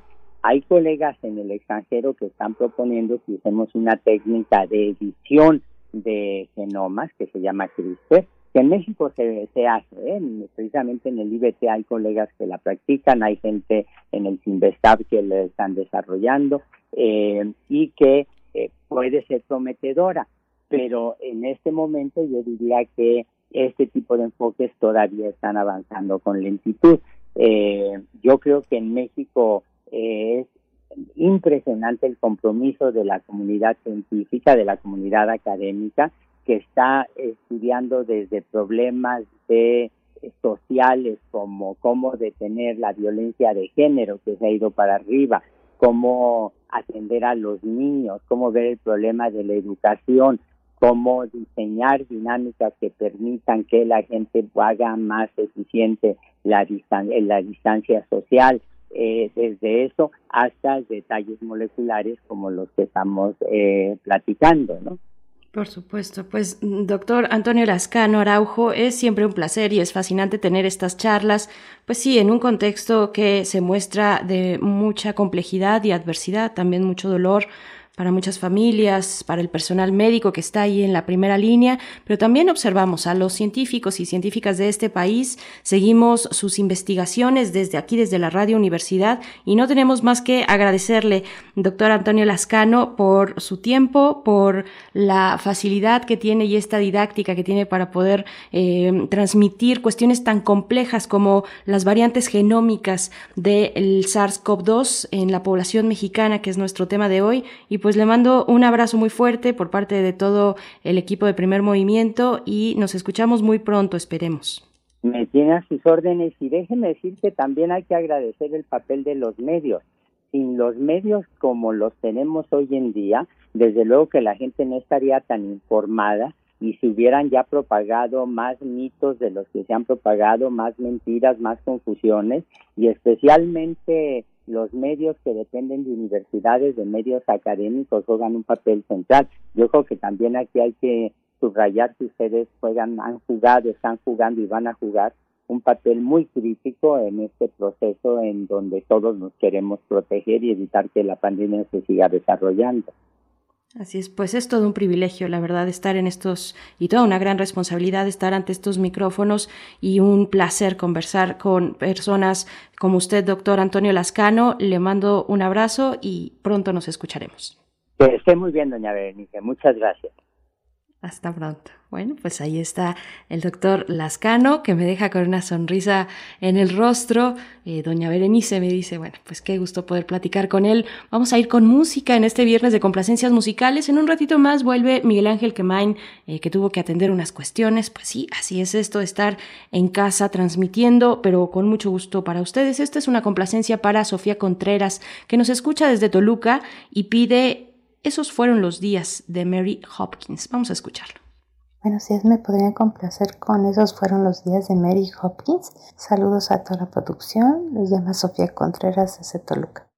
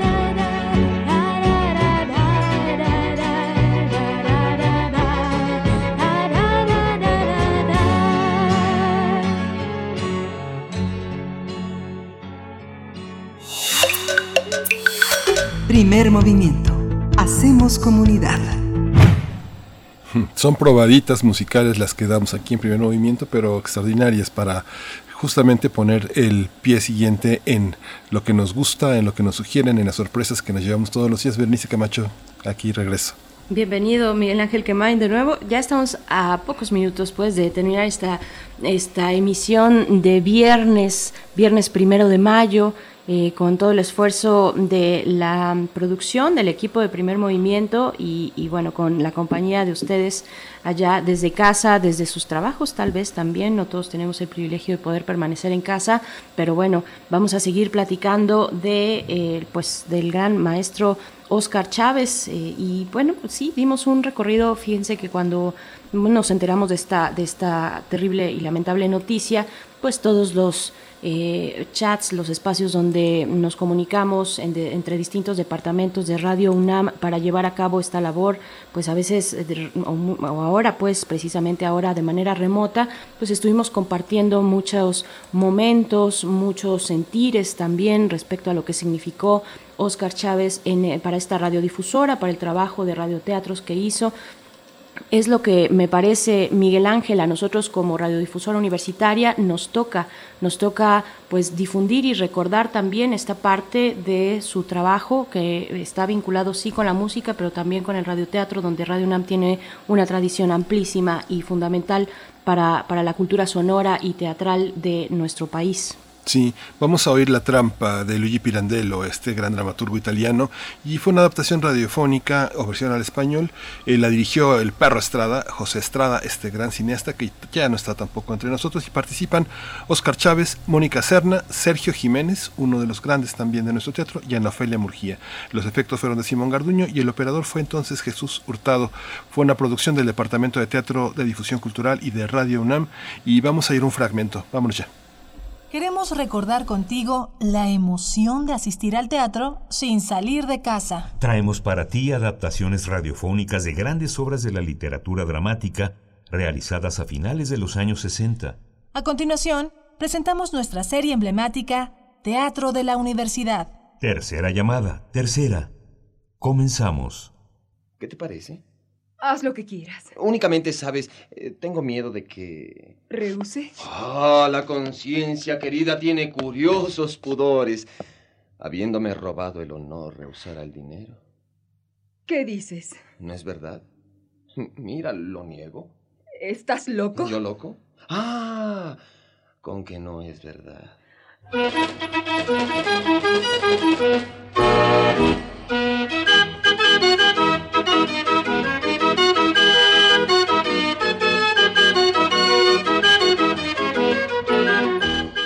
Teatro de la Universidad presenta hoy la obra La Trampa de Luigi Pirandello.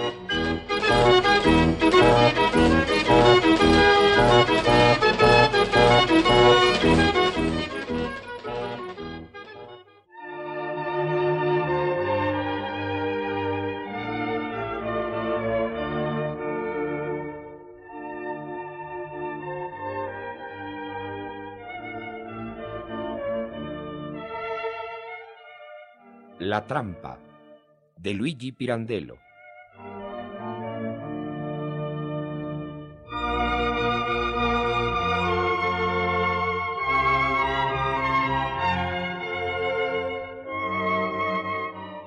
La escena, una habitación en casa de Fabri. Puerta en el fondo, otra puerta a la izquierda, dos ventanas laterales también a la izquierda.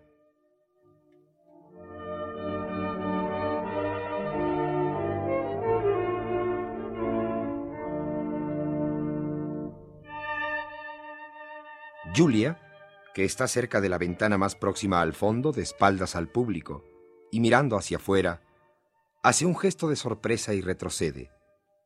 Deja sobre una mesita la labor de punto que tiene en las manos y va a cerrar la puerta de la izquierda, deprisa pero con cautela. Antes, espera cerca de la puerta del fondo.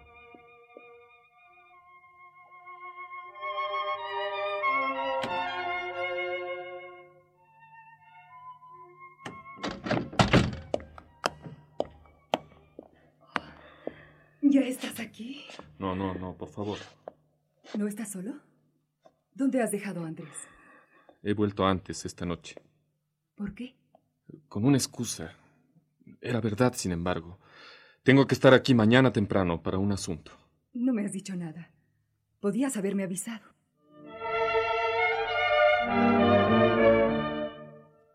¿Qué ha ocurrido? ¿Qué? Que temo que Andrés sospeche de nosotros. ¿Andrés? ¿Cómo lo sabes? ¿Te has traicionado? Yo no. Si acaso los dos. ¿Aquí? Sí, mientras bajaba. Andrés bajaba delante de mí. ¿Te acuerdas? Con la maleta. Tú dabas luz desde la puerta. Y yo, al pasar... Dios mío, qué tonto se es a veces. ¿Nos ha visto? Me ha parecido que se había vuelto mientras bajaba. Dios mío. ¿Y has venido a decírmelo así? ¿Tú no te has dado cuenta de nada? Yo no de nada. Pero ¿dónde está Andrés? ¿Dónde está? Dime, ¿había empezado ya a bajar yo cuando él te llamó? ¿Y me saludó? ¿Fue al dar la vuelta en el rellano de abajo? No, no, antes, antes. Pero se nos hubiese visto. Entrevisto todo lo más. Ha sido un instante. ¿Y te ha dejado venir antes? ¿Es posible? Eh, ¿Estás bien seguro de que no se ha marchado? Segurísimo. Y antes de las once no hay otro tren en la ciudad. Está a punto de llegar. Entre tanto estamos sumidos en esta incertidumbre, suspendidos así sobre un abismo. ¿Comprendes? Calla, calla por caridad. Calma. Dímelo todo. ¿Qué quieres que te diga? En estos casos las palabras más inocentes nos parecen alusiones, cada mirada un indicio, el tono de la voz una... Calma, por favor, calma. Sí, calma. ¿Dónde podría encontrarla?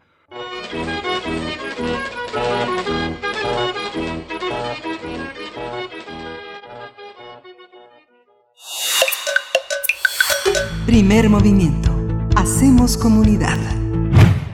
Bien, pues ahí está un extracto de La trampa del eh, dramaturgo italiano Luigi Pirandello y solamente es un extracto, pero ustedes pueden encontrar los, eh, pues el link, la liga que los puede llevar a eh, pues toda la, el, gran acervo que, te- que tiene esta radio universitaria sobre los radioteatros. En este caso, eh, eh, pues estamos conmemorando a Óscar Chávez ante su partida y nos despedimos ya, Miguel Ángel. Sí, ya nos despedimos y le damos las gracias a todos los que han participado en este programa. Eh, la operación de hoy estuvo a cargo de Emanuel Silva y la conducción de Berenice Camacho, en la producción eh, Frida Saldívar y también Uriel Gámez, que también es nuestro productor. Y también en la conducción, Miguel Ángel Quemain, muchas gracias. Antonio Quijano, jefe de noticias. Patricia Zavala Jiménez, asistente de noticias. Miriam Trejo, coordinadora de invitados. Rodrigo Mota en la asistencia de invitados, Tamara Quiroz en las redes sociales, Misli Montero en el servicio social, pero también en el teatro, en todo lo que tiene que ver con estas formas de actuación que emprendemos todos los viernes con ustedes. Arlene Cortés también está en nuestro servicio social. Así es. Y pues bueno, nos despedimos con esto. Yo con una frase del poeta León Felipe. Nuestra es la voz y de todos la palabra. Con esto yo quisiera cerrar esta semana que inaugura el mes de mayo, en este día pues triste donde recordamos a eh, este gran artista Oscar Chávez, Miguel Ángel Quemain. Los vamos a dejar con eh, pues una esquela, una esquela precisamente del fallecimiento de Oscar Chávez. Muchas gracias Miguel Ángel. Muchas gracias, Berenice. Esto fue primer movimiento. El mundo desde la universidad.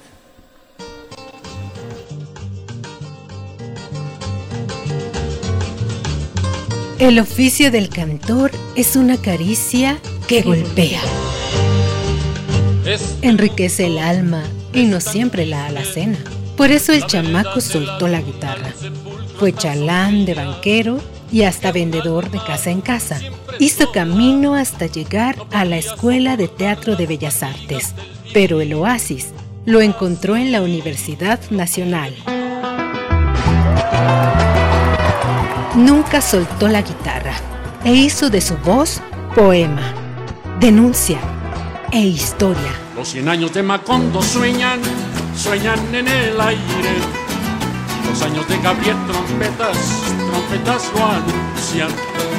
Encadenado a Macondo sueña don José Arcadio.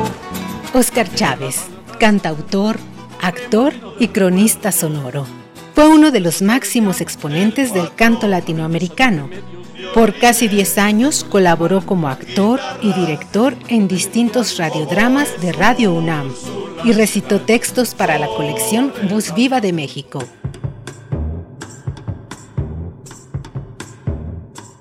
Oscar Chávez dedicó su vida a la música tradicional del continente. Su trabajo fue crítico de sistemas y sociedades.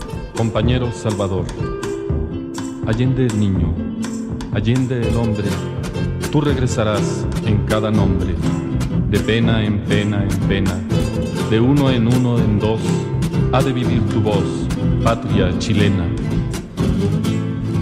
Entre sus obras más recordadas están México 68, Canciones de la Guerra Civil y Resistencia Española y Chiapas, álbum dedicado a la lucha zapatista.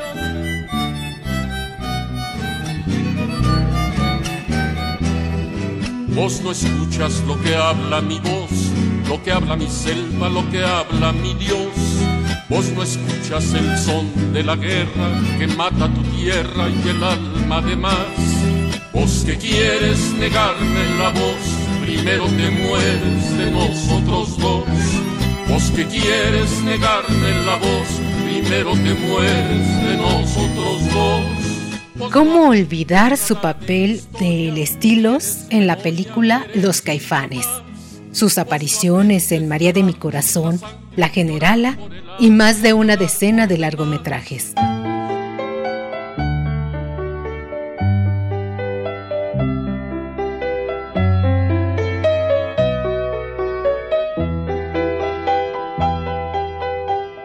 Se va el cuerpo a nuevos lares, pero el eco de la voz retumba siempre en el corazón. Por ti yo dejé de pensar en el mar. Por ti yo dejé de fijarme en el cielo. Por ti me ha dado por llorar como el mar. Me he puesto a sollozar como el cielo. Me ha dado por llorar. Por ti la ternura se niega conmigo. Por ti la amargura me sigue y la sigo. Por ti me estoy volviendo loco de celos. Se vuelven contra mí mis anhelos. Se vuelven contra mí. Por ti la vida se me ha vuelto un infierno por ti. Estoy muerto de amor tan enfermo. Por ti se han vuelto llaga el sol y el dolor. Se han vuelto mal la flor y el amor. Se ha vuelto mal la flor. Por ti el mar es la locura del cielo. Por ti el llanto es una llaga de celos. Por ti, el dolor es el sol sin la flor. El infierno es amor tan eterno. El infierno es amor. Por ti, por ti, por ti.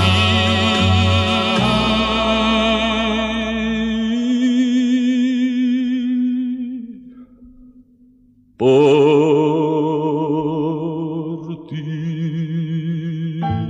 In Memoriam, Oscar Chávez, 1935-2020.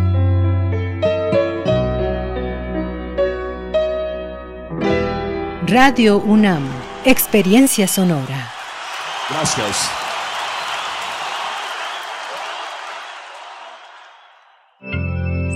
Radio UNAM presentó Primer Movimiento. El mundo desde la universidad.